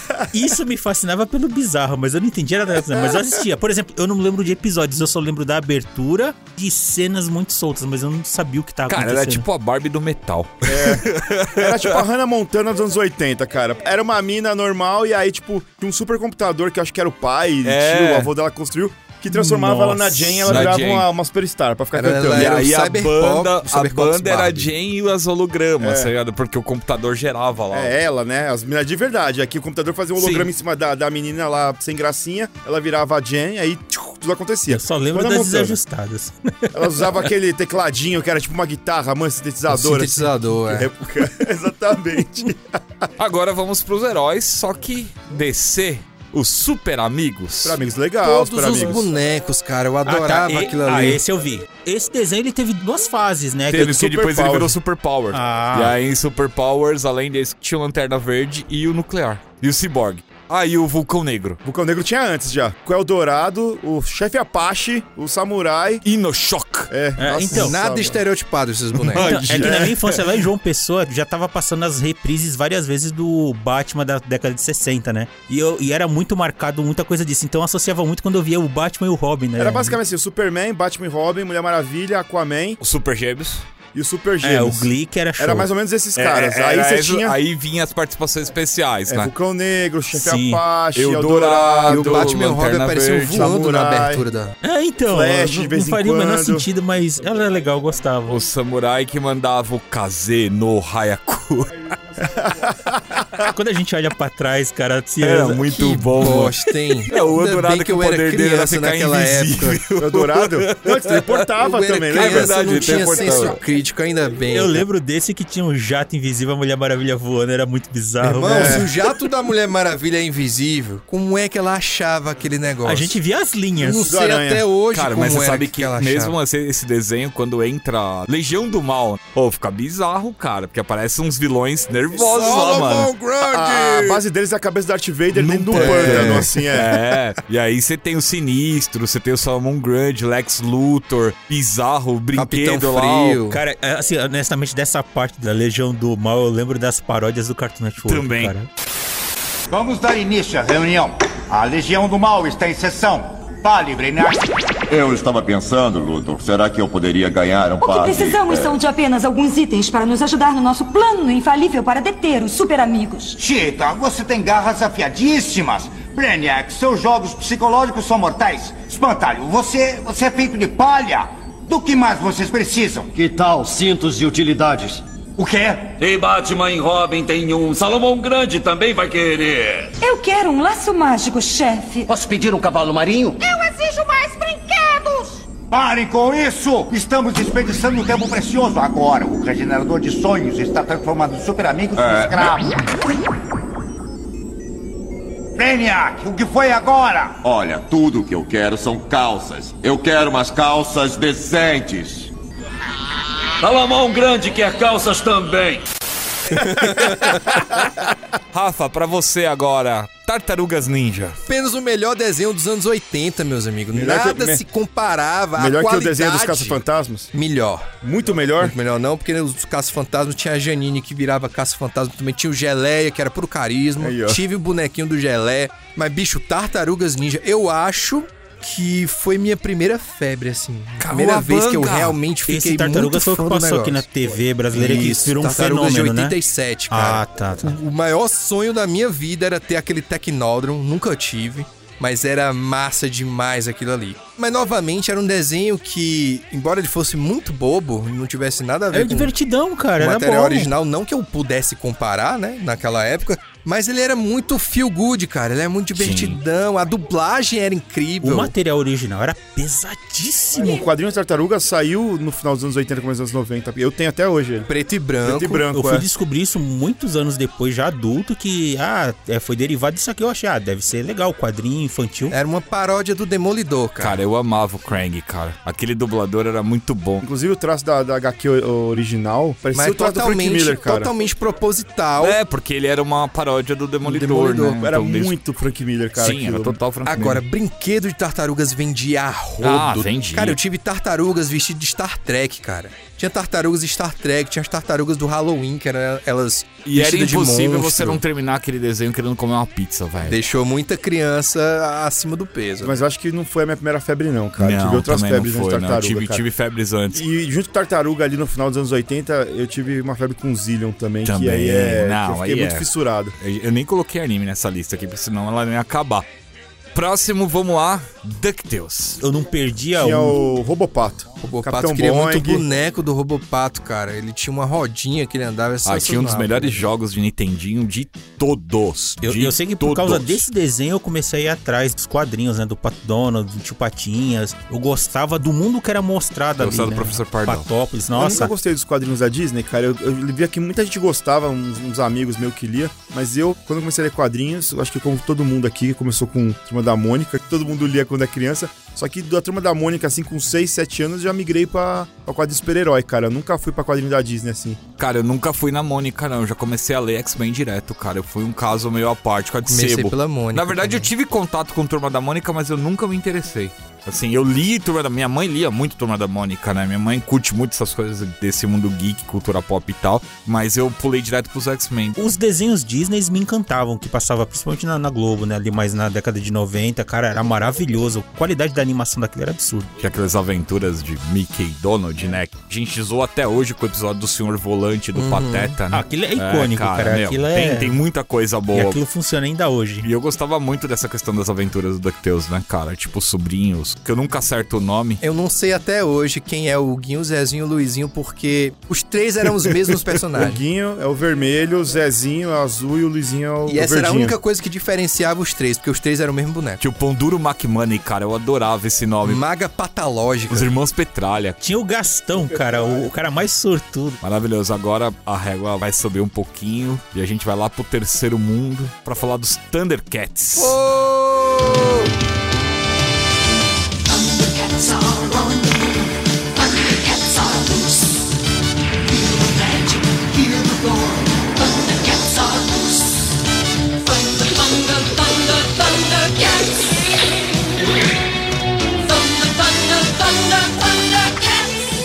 Gosto, mas assim, eu vou dar uma dica que sim, eu tenho Ah, muitas questões com esse E desenho. aí os Thundercats, o clássico, entrou inteiro na HBO Max. Thundercats me enganava, cara. Então, a abertura era a coisa mais absurda que eu tinha visto em termos de É. desenho. Ah, mas eu só fui ver a abertura depois de ver esse 500 milhões de vezes o desenho, porque na época não passava na TV, passava só o final do símbolo, assim, né? Com o Eu título. fui ver bem depois mesmo, né? E já passava a abertura inteira, eu achava a animação daquilo, ah, nossa, Chitara correndo, assim, a transição de cena, um negócio. Porque é anime aquilo, Então, cara. caramba, como é que os caras conseguem fazer um desenho assim? Aí na hora que entrava no Aquele episódio. negócio, né? Porque foi animado no Japão. Cara, assim, é, é a mesma sensação de você ver a abertura dos X-Men de 94. Quando você vê a abertura do X-Men japonesa, você vai ver o anime e você quer chorar, mas Thundercats não tem uma discrepância tão grande. Cara. Não, não, mas é que quando eu entrava nos episódios, assim, era, entre aspas, menos animado, né? Mas era bonito, mas sabe, era uma coisa um pouco mais estática. Enquanto na abertura, cada movimentozinho era uma coisa insana, assim. um- Eu vou falar que eu tinha pesadelos como um quando eu era moleque. Gostava dos brinquedos, cara. Tinha todos os veículos. ah, eu só queria o Thunder Tank. Eu tinha a espada justiceira que acendia e minha mãe usava pra me bater. Nossa, eu amava aquela espada, cara. Eu tive a espada justiceira que acendia, e ela vinha com um escudinho normal e, e a garra. E aí eu tive o Thunder Tank que minha irmã fez o favor de pisar no segundo dia que eu ganhei ele. Assim, só eu ou mais alguém aqui lembrava daquele cara lá que tinha um chicote que desaparecia? Tigra? Tigra, não, pô. Não, o Tigra, Tiger era legal. legal pra caramba. Para, É, eu só lembro do É que- Pantro da Chitara e dos outros, mas Não. desse É que cara na- eu sempre esquecia, cara. Cara, mas só se você esquecer o Willy Kit e o Willy Cat, né? E era o Esses que eu dois. Snarf. Eu já odiava aquele Snarf na época, cara. Você gostava do Snarfinha? Tinha isso? O Snarf eu não esquecia porque ele basicamente aparecia em todo episódio, nem que seja só pra aparecer, não falar Esses nada. desenhos dos anos 80, eles tinham que enfiar um bicho no meio do desenho. Era um macaco, um cachorro, Você não gostava Snarf. do Glomer? Odiava o Glomer. Porra. Tudo era sempre culpa do Glomer. A Pan queria, pô, Glomer, queria comer uma pipoca. Tá bom. Aí eles enfrentam o deus da pipoca. aí eles destroem o quarto do Arthur, porque o Arthur só se lascava. E aí, pô, Glomer, você- vacilou, cara. Desculpa, Pan. Que ele resolvia, no final do episódio, comiam. Aproveitando embalo, na época, assim, ainda bem criancinha, quando o SBT chamava TVS, tinha um, um segmento à noite chamado Carrossel, que eles passavam desenhos aleatórios. Sim, eu lembro Ali demais. passou a série da Punk. E eu A falei, levada da caramba, breca." ué, mas cadê o Glomer? Não tem o Glomer. Cara, era muito diferente, Não, bicho. não Não tem. tem o Glomer. Ai, Aliás, que a. Punk tá super gata. Aliás, teve um revival de Punk a Levada da Breca, que é bem bom, aliás. Tem o Fred Prinze Jr. como fazendo o papel do Mas ex-namorado se eu não me engano, a, a Punk, ela é uma... Interpreta uma ela mais velha, não? Não, né? é ela, é ela mais velha, adotando uma menina que é muito parecida com ela. É uma série bem legal, mas infelizmente só durou uma temporada. Ah, então não é tão legal assim. Não, é, é legal. As pessoas é que Você são sabe, sabe que nesse. Esse negócio carrossel passava outras coisas. Passava Pantera Cor-de-Rosa, Sim, é, assistia. Mr. Magoo. Passava. Pica-pau era enlouquecido. Charlie Brown. Félix. Mr. Magoo, maravilhoso, O cara. Charlie Brown era lá também. Vamos pular de um que foi febre pra outro que também foi muito febre. He-Man The Masters of the Universe. Eu também tinha questões que falava, caramba, como é que isso é tão legal, mas aí todo episódio é a repetição das mesmas animações, ele correndo, pra ficar andando. barato. né? mesma eles coisa, ele, ele nunca também. usava a espada. Ele, ele usava a espada pra Só quebrar pra se transformar. pedra. Cortar Pra se cordinhas. transformar, mas ele nunca lutava com a espada. Ah, não, As é. Tartarugas Ninja é a mesma coisa, né, cara? É, Ele jogava e ele ficava trocando delas. a espada de mão, que era muito um legal. episódio que me marcou muito foi quando ele transformou. Acho que foi ele que transformou a espada numa corda, aquele laço, não sei se foi um Não, pano é a ou. É a She-Ra? É, é só a She-Ra conseguia transformar a espada, e aí ela laçava uma nave, e aí ficava ela e o He-Man puxando a Ah, nave. é, tá. É que te- teve esse crossover, Teve, né? teve, teve um Então, filme, que eu são os lembro que irmãos, eles estavam seus- puxando e de repente, eu não sei o que aconteceu, caíam montanhas de corda. Eu acho que He-Man foi o nosso, foi o primeiro Cavaleiros do Zodíaco em matéria de sucesso no Brasil todo. De ter música brasileira tocando em estação de rádio. De ter paródia em programa de humor na TV aberta. TV Pirata. TV Pirata, tinha muito, uns trapalhões. Trapalhões. Eu sei que depois, assim, já mais adolescente, assim, quando, Grace Kelly. quando eu comecei a ter mais noção de inglês, aí eu ficava me questionando, mas por que he, man, she, ha? Ele homem, ela ha? Como assim? É pra enfatizar que ele é um, um homem. ele é o cara. homem. Mas sabe que você pegar aquele documentário que tem na Netflix lá, tipo Poder de Grace, as criadoras da She-Ra lá que estavam fazendo, né, falou que era o She de ela mesmo, mas o Ra era da deusa Ra, o negócio É. do Egito, que não tinha nada a ver. Ele homem, ela ha. E agora, esse próximo agora é uma homenagem ao Rafael, que é a nossa turma. Odeio. Não acontecia nada nesse desenho. Vamos andar de patins. Vamos. Aí eles andavam de Ah, meu patins. sorvete caiu no chão. Ah, droga, o sorvete Eles caiu no chão. Vamos life, comprar cara. outro. Aí comprava outro. Nada acontece. Tenho poucas memórias, mas eu- sabe aquela coisa de você estar na frente da TV antes do almoço, assim, e tá passando e você assiste? É o que eu Idiota. tenho. Deixa eu falar um Desenho negócio pra você, Gil. idiota. Dessa, Nunca isso não vai acontecer muitas vezes nesse podcast, mas eu vou ter que concordar com o Rafael, porque a nossa turma passava na Mara Maravilha, e aí, tipo, passava antes de Jace. Aí eu ficava assistindo essa porcaria pra assistir Jace, cara, porque realmente eu não queria assistir essa porcaria da nossa turma. Muitas vezes a ordem dos desenhos, assim, o horário do desenho, eles atrasavam ou adiantavam. Então você meio que tinha que assistir pra não É, perder quando começava. Exato. E eu odiava aquele gato que tinha na nossa turma, porque ele era mó escroto com todo mundo. Lá você Só achava, fazia piada sem é, graça. Só que você achava o f... ali, queria, e, e aí, mano, tadinho, o Montgomery era o mais velho, só se f... Tinha que arrumar cagada de todo mundo ali, Tinha mano. chip. É, esse era o total Tinha o book e o escudo desse desenho, É, então, cara. era Que era otário. Como dois é que era o nome? Que era o crocodilo e o. Eu não É o lembro. Kissifur. Nossa, Kissifur. Kissifur. Eu assistia Que se muito for, também. é que se for era o Garfield genérico, mano. Mano, Que tinha a Jolene. era o book e o escudo do desenho, O cara. mais genérico do Garfield era o Hatcliffe. Também. Que era Hatcliffe e a turma do Abobrinha era Não, que maravilhoso, se for era o urso, não era? Que se for era o Esse urso. era outro desenho que nada acontecia, cara. Mas, cara, os anos 80 era cheio de desenho A desse. abertura contava a história, né? Que era, parece que o pai do Kissifuri e ele caíram de um trem de circo, De né? circo, que aí é. foram parar num pântano e eles começaram Esse aí a que o morar Anderson lá. falou e- era horroroso, que era o clone do Garfield pobre lá, mano. Era o Hatcliffe, que era o genérico do Garfield, tinha o Marmaduke, que era o genérico do Scooby-Doo. E aí tinha a Turma do Abobrinha, que era maravilhoso, cara. Procurem a Turma do Abobrinha em casa um dia não vocês lembro disso, não é minha época, que inclusive tinha um cachorro que era o Drácula, que ele só sugava chocolate. Era o Chocola. Com chocolate. Maravilhoso. Pra finalizar, vamos pra Warner. Falar de Pernalonga, né, cara? Turma do Pernalonga. Eu posso dizer que o Pernalonga, o desenho antigo mesmo, acho que foi que me pegou, cara. Que eu era viciado. Foi o primeiro desenho que me fez ir atrás de comprar VHS. Comecinho da década de 90, que eles lançavam, né, uns especiais tipo Pernalonga, Patolino, Histórias, Frajola e Piu Piu. Eu ia atrás disso, porque tinha um amigo meu que ele ganhava assim, vinha dos Estados Unidos, era tudo em inglês. Cara, eu ficava louco, eu tentava achar aquilo, eu não Tunes achava. Era cara. sensacional, cara. Era incrível. O episódio do Leopoldo, que ele vai tocar piano, Barbeiro de Sevilha, é outro Ah, eu clássico. gostava quando era o Pernalonga meio loucão. O Pernalonga Loucão também é loucão, maravilhoso. tá ligado? Era o que eu mais gostava. A era musical nesses desenhos das antigas era uma coisa de louco. Mas Pernalonga até hoje, né? Looney Tunes até hoje continua encantando. Depois teve, né, o Tiny Toons, que foi, meu, maravilhoso, que Esse era vai os voltar, Looney né? Tunes O Max adolescentes vai ali. fazer um novo. E eu acho que eles já fizeram alguma coisa que não caiu muito na graça da galera. Eu sei que o desenho do Pernalonga ele passou por toda uma reformulação, tá meio. Ah, e teve um monte, cara. Eles fizeram aquele Lunáticos, que é muito ruim. Eles É fizeram. Aquele que era de ação. É, o Lunáticos era tipo de super-heróis, assim. Ah, não ficou muito. lembro. O que ficou bom foi o Duck Dodgers. E aí tem um desenho que é até que legalzinho, que é do Patolino morando junto com o Pernalonga numa Ah, casa. aquele Sim, esse é bem legal. Os desenhos já não são mais pra gente hoje, mas esse, pelo menos, que remetia a coisas antigas e tem um viés assim com. Que esse que é pra o adulto assistir, né? Sim. Sabe um que eu não coloquei? Denver é o Nossa, amigão. ainda bem que você não colocou. não era legal, não. Alegria. Eu senti falta do Galaxy Rangers nessa Cara, lista. nessa lista faltou tanta coisa. Faltou Galaxy Rangers, Jace, Silverhawks, Snorkels, Snorkel eu assisti. Smurfs do Era fundo do outro mar. que eu odiava porque não acontecia nada. Ursinhos Gummy era anos Anos 90? 80. Era maravilhosa a animação daquilo. Eu achava que eram os Ewoks do Star Wars quando eu era criança. E que te traumatizou, né, E mesmo? eu achava que Caravana da Coragem era o filme dos ursinhos Gummy. Não, cara. Nossa, Inclusive velho. tinha um Eu era desenho criança. tinha um- dos Ewoks, né? Passava Chamava na Ewoks. Globo junto com droids. Tinha um desenho. E tem mais coisa, né, que ficou fora aqui. Transformers. Cara, a lista Gobots. A gente podia Smurfs ficar que, aqui um né, tempão, velho. Deve ter queimado a retina de todo mundo aqui. Mas porque não acontecia nada. Mas tinha o Gargamel. Tinha o gato cruel. E tinha Smurfette, mano. Ó, eu caí.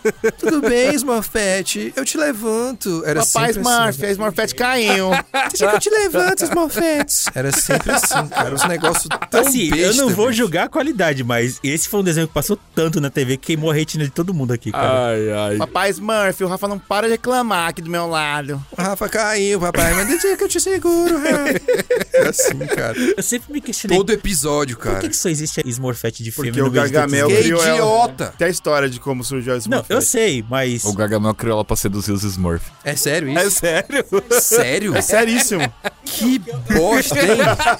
Então, como apareceram os Smurfs? Eles vieram da onde? Do São quê? assexuados. Eles nasceram dos cogumelos. O papai, Mas no, o papai Smurf bosta. cultivou todos eles. Eu tô descobrindo isso agora. eu não sa- sa- sabia. Sabe aquela coisa quando você vai ficando adolescente, você começa a ver coisas que eram legais e começa a se questionar? Mas que ideia errada, cara. O que é que o Gargamel achava que ia acontecer? Seduzir os Smurfs E pra depois? conseguir roubar eles. Mas ele conseguiu, mas é que ela fica boazinha no final. Meu Deus, cara. Tudo errado. Assim, ele queria os Smurfs pra Pra moer. escravizar, mano. Não, não, é porque eles. É, não, é mó errado isso aí também, porque eles serviam de combustível pra umas magias que ele É, queria então, fazer. era isso. Ele- Ele... é bruxo, ele é um É bruxo. um bruxo. Aí, aí ele cria Smurfette pra levar eles pra conseguir usar eles como Mano, ingrediente pras Morfete era poções. das trevas esse tempo todo, Era. cara. Inclusive o cabelo dela era preto quando ele É. criou, e aí depois, quando ela fica boazinha, fica loiro. Então, são coisas que eu me questionei por muito tempo, mas deixa pra lá. Eu nunca fui atrás da resposta, eu não queria saber a resposta.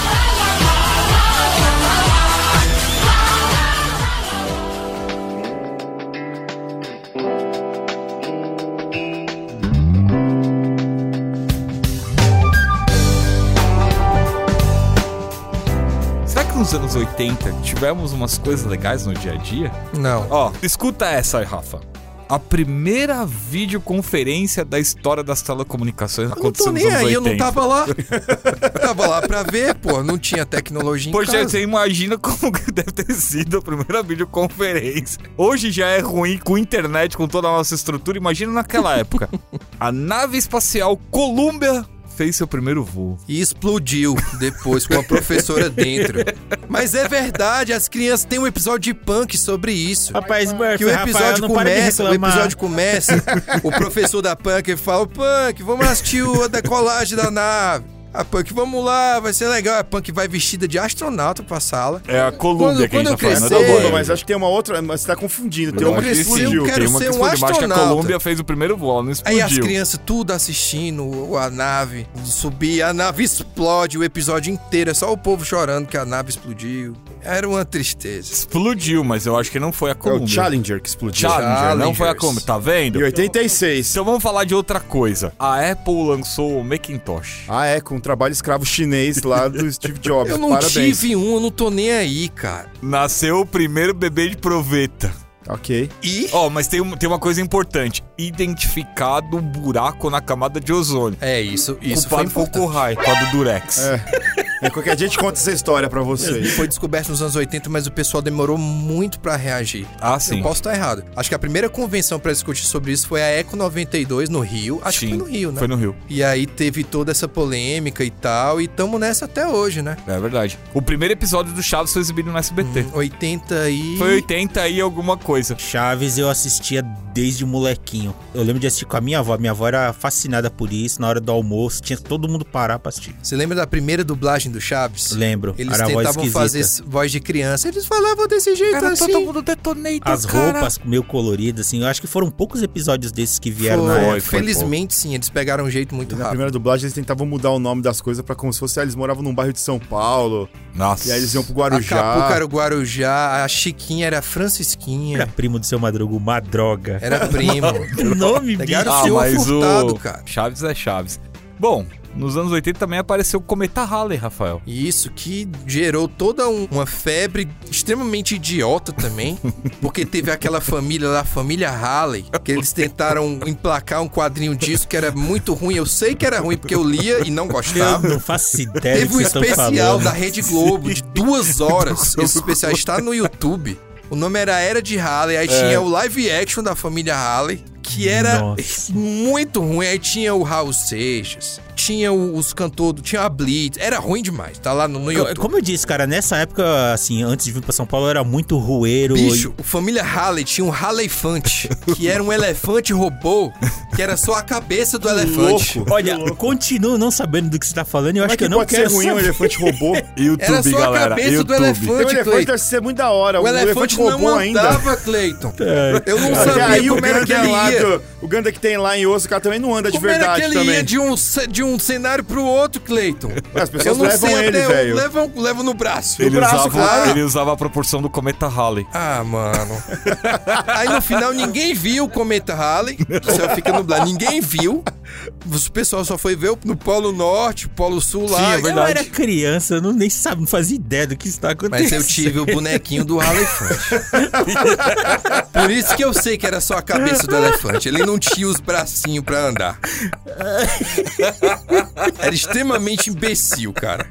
Desculpa. Rafa, você tem uns traumas. Muito A estranho. Tectoy antes do Master System era uma tristeza. A gente só vai chamar você de Harley a partir de hoje, tá, Rafael? Rafa, quero que você me desculpe, porque eu, eu não respeitei o seu trauma de infância do Harley Funk. Harley Funk. Caramba. Falando em Tectoy, ó, também nos anos 80 teve início a fabricação dos PCs. Esses ainda muito primitivos. Isso. Acho que nos anos 80 a gente ainda tava na lei de reserva de mercado, que a gente não podia importar nada. Tinha que se virar pra emular a tecnologia aqui. Foi aí que saíram os Famiclones É, e é que tal. aí vinha os contrabandos, aí os caras desmontavam É, e ah, fazia engenharia reversa. E naquela época a Zona Franca de Manaus era o polo econômico do Brasil, né? Eu só fui usar computador pela primeira vez quando eu tinha 17 anos, quando eu fui trabalhar de office boy. E eu só fui aprender assim a escrever em computador, que não era aquela coisa. Era catamilho, né, Era mano? tecnologia alienígena, cara. Mas Caramba. quando você entra no trabalho, o cara fala, então, ó, escreve sobre isso aqui. Mas foi uma época muito legal pra tecnologia, cara, Pra você adquirir coisas. O MSX, ele vendeu muito aqui no Brasil porque ele era um computador mais acessível e ele era mais voltado pra jogo, e era isso que a galera queria, né? Tanto é que acho que depois de Japão e Europa, porque nos Estados Unidos o MSX não pegou, o Brasil foi um grande polo de produção de jogos de MSX.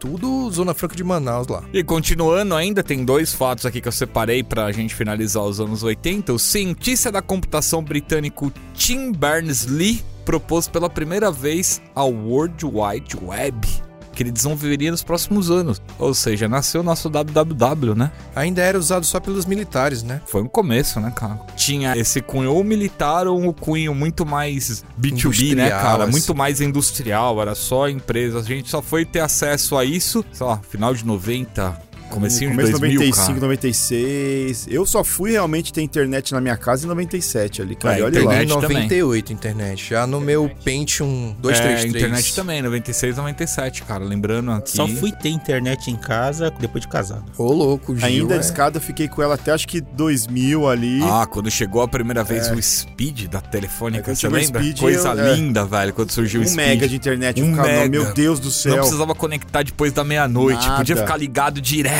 Mas a primeira vez que eu usei assim internet mesmo também foi na época da revista Gamers. 98, Mas 99. Santo Fabão apresentou as letras e números, apresentou a internet, É. apresentou os games, olha aí Inclusive, o Fabão. ó, Fabão uma Esperança. culpa que eu posso atribuir ao Fabão é que quando eu entrei, o primeiro trabalho foi continuar o detonado de Tomb Raider 2 dele. E como ele escrevia uma parede de texto, eu vou ter que emular o jeito que ele escreve. Gente, Fabão, pra quem não sabe, ele é PR da Capcom aqui no Brasil.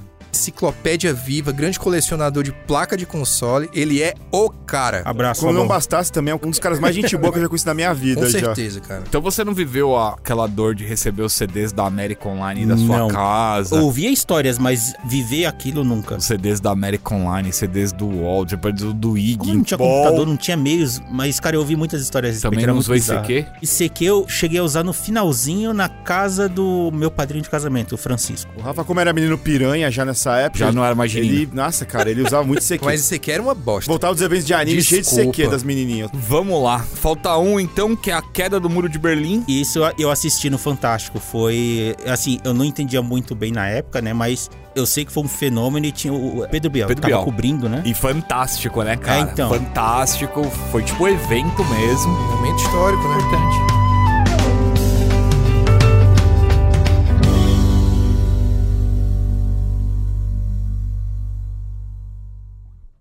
E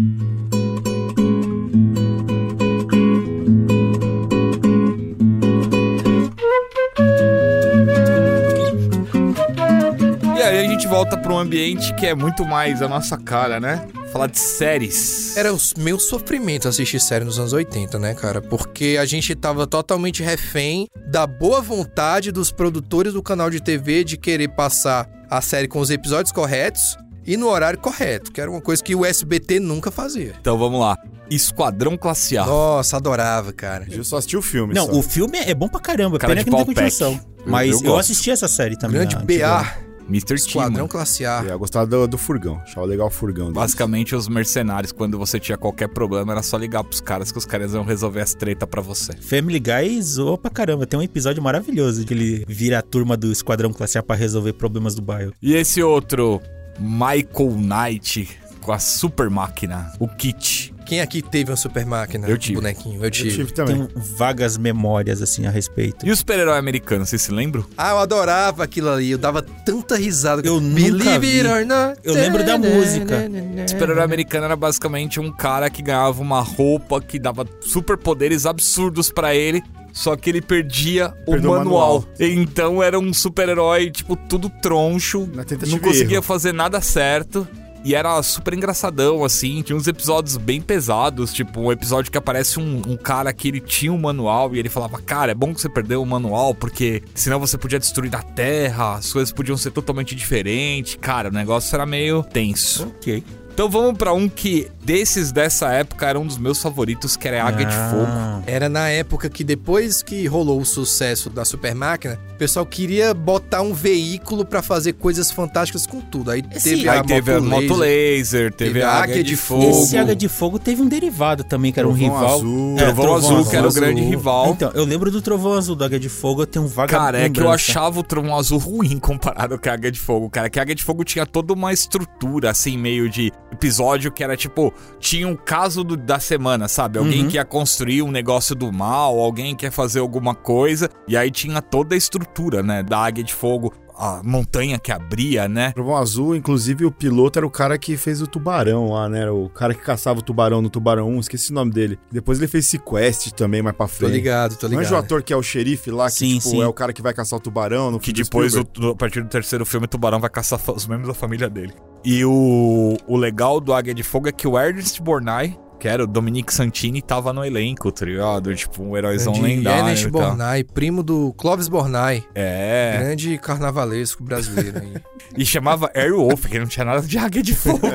não. Lobo do ar. Lobo do ar. meu águia de fogo. E fazia bastante sentido, porque a base era num deserto. Bom, nomes no Brasil, vamos deixar de lado. E Alf, o é teimoso. Assisti até queimar a retina. raiva velho. do Alf. Por quê? Que era um alienígena anão horroroso. E que comia gatos? é, Tava sempre Eu tentando achei que você ia devorar o reclamar gato da porque ele família, comia cara. gato. exatamente, pô. veio de Melmar. Agora sim, agora eu tenho raiva, Ah, mais mas- raiva dele Mas ainda. eu tinha raiva dele mesmo, cara, porque a família só queria viver em paz. Pô, vamos pro piquenique. Aí o Alf fazia alguma besteira que acabava envolvendo o planeta Terra inteiro nisso aí. Se eu botasse a mão no minhas gatas e encher ele de bicuda, velho. Cara, o final do Alf, aliás, é o final perfeito do Alf. Sabe como termina o Alf? O governo leva ele embora. Acaba assim o Alf. Se eu não me engano, acho que ia- eles iam fazer um filme, alguma coisa assim, pra encerrar É. mesmo. E Nunca não rolou. foi. Bem feito. Ele consegue falar com a família, e aí, quando a, a nave tá chegando pra pegar ele, O a- o, pega exé- ele. o exército chega, pega ele e leva ele para a 51, Bem já era. feito. Acabou. Você é do mal. Logo, o final do o Alf tem bad end. É, Bad End, porque ele é dissecado lá na área 51. Bad ending pra ele. A família tá de boa a aí família até ficou hoje. tranquila, cara. Falou, nossa, da É, hora, o velho. gato tá vivo aí até É. hoje. Eu, eu era criança, cara. Eu gostava de assistir pela palhaçada mesmo. E pela dublagem. O Ah, o dublador dublador achava... era Grande o- Orlando Drummond. Orlando. Drummond, né, cara? Saudoso Orlando Drummond. Maravilhoso. Eu adorava a dublagem dele. Bom, o Gil já deu spoiler de Moto Laser, eu coloquei Moto Laser aqui, mas eu Moto não Laser. gostava de Moto Laser. É um lixo. Bem sincero. Moto Laser era uma- o furo em duas rodas da época. É, era, pira- É era tipo Velozes e Furiosos Pirata. Era uma moto, gente. Não Ah, Então, fazia é que de moto laser eu, fazia coisas eu- de moto. eu só tenho vagas lembranças, acho que da abertura, que Então, mostravam Moto as Laser cenas e... era uma moto só. Ela não Bom, era tipo super máquina que não. tinha uma Ela fazia artificial. coisas que motos fazem. A única Só coisa isso. diferente é que ela tinha um turbo Um lá, turbo, que era um é, apelão. que aí ele usava 5, pra pular, 4, é. 3, 2, 1, pum, ela saia a milhão e Copiado é do isso. Kamen Rider. Horroroso.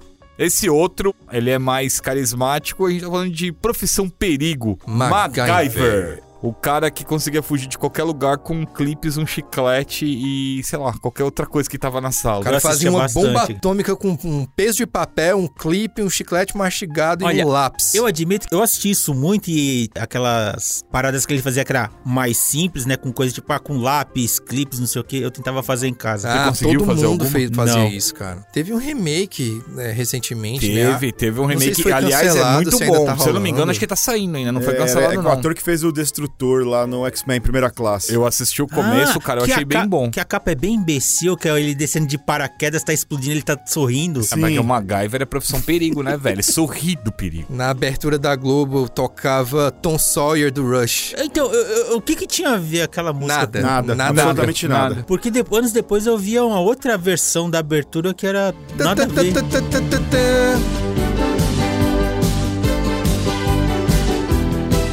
A música verdadeira. Que era toda felizinha, assim. Então, aqui o da Globo era só a propaganda, né? Você assistiu. Profissão. Tará, tará, Tom Sawyer tocando. Não tinha nada a ver, assim como o Don't Stop Till Get Enough do Michael Jackson, não tinha nada a ver com video show, mas os caras botavam. Como é que era o gritinho que ele fazia no, no começo dessa música? Tinha que fazer o au! Não, mas o au é o gritinho errado. O gritinho certo é o uh, que é o gritinho dessa Vou música. contar pra vocês que ele ficou na sala treinando até agora há pouco. Tchan, tchan, Aí tchanã, aparecia tchan. outro Michael, assim, fazia assim, aí do outro lado aparecia outro Michael, fazia... Rusbé. A gente já falou um pouquinho de punk, a levada da Nossa, breca. ruim, Breca. essa série. Não, eu amava essa série. Ah, A para. Punk foi meu primeiro amorzinho. Vários nada criança. acontecia nessa série também, Rafael. Não, acontecia muita Acontecia coisa. o quê? Teve o episódio que a, a Kátia ficava presa na geladeira. Aí a Punk chegou lá, abriu a Punk geladeira. teve que reviver a Kátia, porque a Kátia desmaiou na geladeira. Nossa. Teve episódio que a nave que explodia com a professora dentro. e a Punk falava, ah, não quero mais ser astronauta. Meu irmão, o episódio da caverna, meu irmão. O episódio da caverna, a Punk vai pra caverna e ela encontra um espírito do mal indígena. um pode entrar na caverna, dentro da Rafael. caverna. Ela vê os amigos dela virando zumbi. O, o, o amigo dela, que eu esqueci o nome, Glomer. aparece só a cara dele na parede. tipo, muito, muito sinistro zumbi. A outra boneca lá, Margot, vira um esqueleto. A Kátia vira uma aranha gigante, Gil. Como é que ela saiu da cidade e foi parar numa caverna, bicho? Ela tava indo com os escoteiros, cara. Era uma excursão da escola, se perdeu da Eu, escola. eu tenho muito, muitas lembranças vagas. Cara, eu era gostava de doido assistir. demais esse episódio. Eu, eu tenho medo desse episódio até hoje, que era muito doido, cara. Muito assustador, sério. Aí no final ela enfrentava o espírito do mal lá, que era tipo uma Como ela sombra. enfrentava? Quem enfrentava o Glomer? A Punks, Enfrentava como? ela não tinha medo, simplesmente. Ou, ou seja, Punks, eu vou acabar com Rafael você. Pedrinho. Aí ela, eu não tenho medo de você, espírito indígena do mal. aí ele, ah, tá bom então, que pena, vou embora. É, era isso, Ah, é. caramba, vai, vem oh, com esse não, papinho ela aí. não tem medo. E aí Ah, ele explodia. E aí ah, a Punk despertava do genjutsu dela lá. Nossa, É velho. Sério, esse episódio tá no YouTube, cara. Eu não lembro disso. Cara, tá no YouTube. Não, eu É- sei. É, é muito viajado esse Eu, eu digo episódio. assim, eu assistia todo dia, eu não perdia. Inclusive quando passava no carrossel, que era meio Mas aleatório. esse você Eu perdeu. não Por causa lembro disso que o disso. Rafael acabou de falar, um episódio do The Big Bang Theory faz muito sem- mais sentido pra mim. Que é um que o Raj, o Howard e o Leonard vão acampar pra ver uma chuva de meteoros que vai passar. Eles estão com morrendo de fome, e aí o Howard vai num acampamento vizinho e fala assim: Ah, tem umas professorinhas mó legal que deram um biscoito pra gente aqui. Que fofas. É um biscoito com maconha, né? Biscoito Aí batizado. os caras começam a alucinar lá, tá ligado? Com um monte de coisa. Vai ver, foi isso que a, que a Punk comeu lá, velho. Ela enfrenta um demônio indígena, cara. Muito doido. Ok. Se eu não tivesse o Glomer de aliado ainda, É. podia ser muito mais fácil. Não, o Glomer teria feito alguma merda que teria matado todos os amigos dela. E ela fala, pro Glomer! Aí o Que Glomer, que eu fiz? "Opa, o que que eu fiz? Aí ele ressuscita todo mundo. no- Amiga, Cara, era, era- era sempre culpa daquele Glomer desgraçado, Ele só cara. queria ir pra casa, ele perdeu o caminho do arco-íris, Mas mano. ó, você tinha o querido Nelson Machado dublando o Glomer. Grande Nelson Machado. Boneco desgraçado. Ai, ai. Cara, o próximo, eu acho que pouca gente já eu já nunca viu, ouvi falar. que é Manimal. Não, desconheço irmão virava Pantera, o Gil. Tinha uma abertura maravilhosa, que era um policial que o pai dele passou um legado pra ele que ele podia se transformar em animais. Raiva.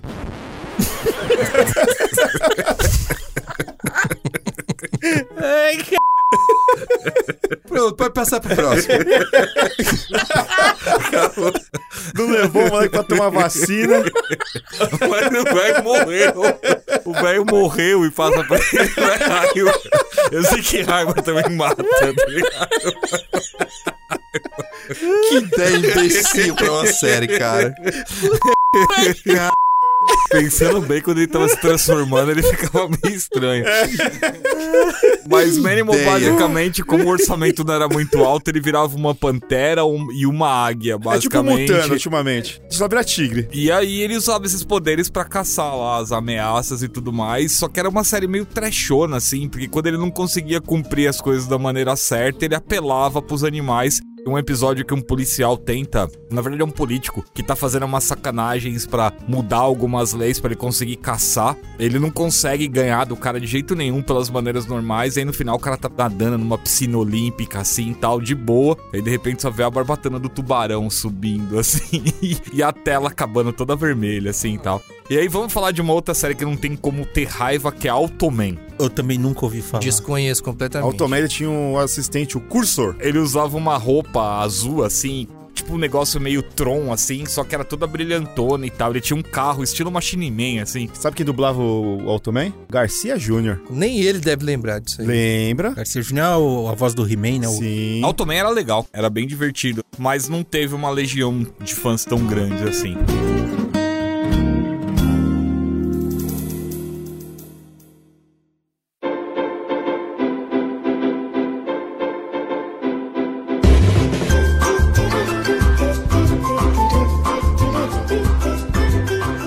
Chegando no final aqui dessa epopeia cósmica pelos anos 80. Se vocês curtirem, curtirem mesmo, tiverem comentário, a gente receber mensagem, a gente pode fazer aí uma série depois separada e incluir algumas coisas aí que ficaram de fora, por exemplo, animes. Podemos gravar sobre filmes de ninja, podemos gravar sobre filmes de ação dos anos 80. Então tem bastante coisas aí pra gente falar. Pra finalizar, Rafa, suas mídias sociais. Galera, vocês podem me encontrar lá no Twitter pra bater papo e reclamar da vida no Twitter, arroba aquele Rafael com PH. Tô toda terça-feira às 5 da tarde lá na Twitch do Geek Here apresentando o Direto da Pedreira. E toda sexta também às 5 da tarde com o Léo Kitsune apresentando o GPS, o Guia Pop de Sobrevivência. Vocês também podem ver mais do meu trabalho lá no geekhere.com.br. Gilson aquele que sempre livra. Onde as pessoas te encontram se quiser conversar com você? Senhor, tá muito engraçadinho aí. Eu sou muito engraçadinho. Bom, vocês me encontram no Twitter com arroba Alderheaven e sempre nos bastidores aqui na edição do podcast, de transmissões, enfim. Clayton, quem quiser falar com você, te encontra onde? Pelo Twitter e o Instagram, clayton.sf ou claytonsf. Na Twitch, Príncipe da Proteína, que é o- a minha Twitch pessoal. Mas, segunda e quarta-feira, às 5 horas da tarde, eu também faço o Outra Dimensão, que é o nosso programa de listas lá do portal Geek Here, do Twitch do Geek Here. E também no Mais Geek, no nosso canal no YouTube. Quem quiser me encontrar, me acha como arroba HatermanTV. Tô praticamente em todas as mídias com o mesmo endereço. Facinho de achar. Muito obrigado a todos vocês que ficaram com a gente até aqui. A gente agradece aí. Espero que vocês tenham se divertido, curtido. Alô! Falou! Falou! Tchau!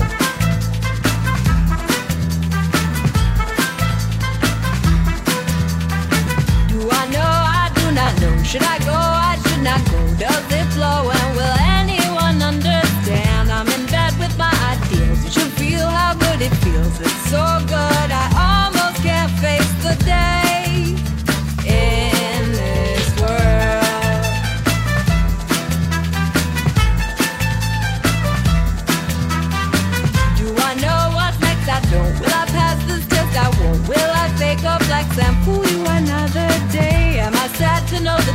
Will I loathe or miss my youth? Am I traveling a happy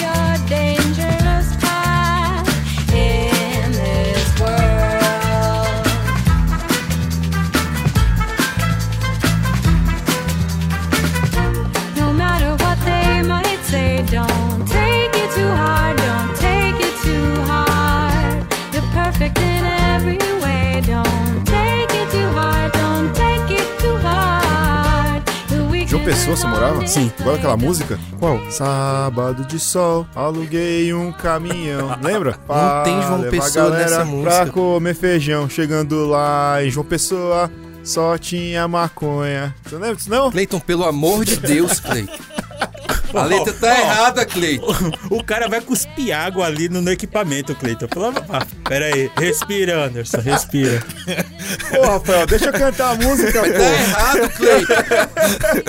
Da minha deixa, Essa é a Rafael. versão Clayton Clayton. Exatamente. É um fanfiqueiro de mão cheia, né, mano? Anderson, por favor, continua com o assunto, vamos. Do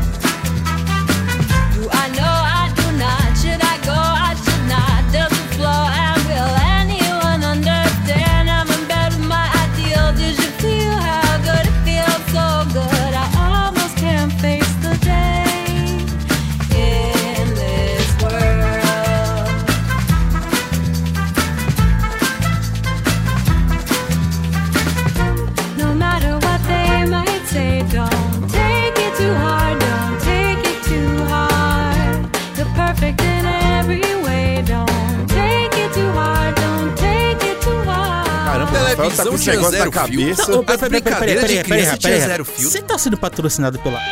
Cara, não, mas eu não estou, mas eu quero. Então, se você estiver escutando Ele isso... falou isso e, e só veio uma coisa muito ruim na minha cabeça. Cara, Era mas... muito comum. Eu não sei. Lúcia. Caos.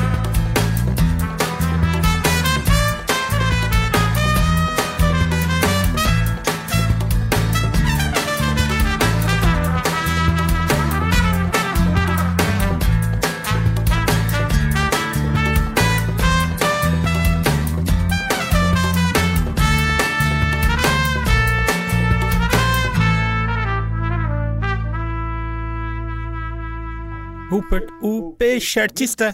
Eu não lembro desse aí. Ah, tá aí. Você sapateado, faz de olho fechado. Você vai gargalhar quando ele fica sem ar. É mesmo super. Com seu doce olhar, ele vai te. E otimista. Mesmo quando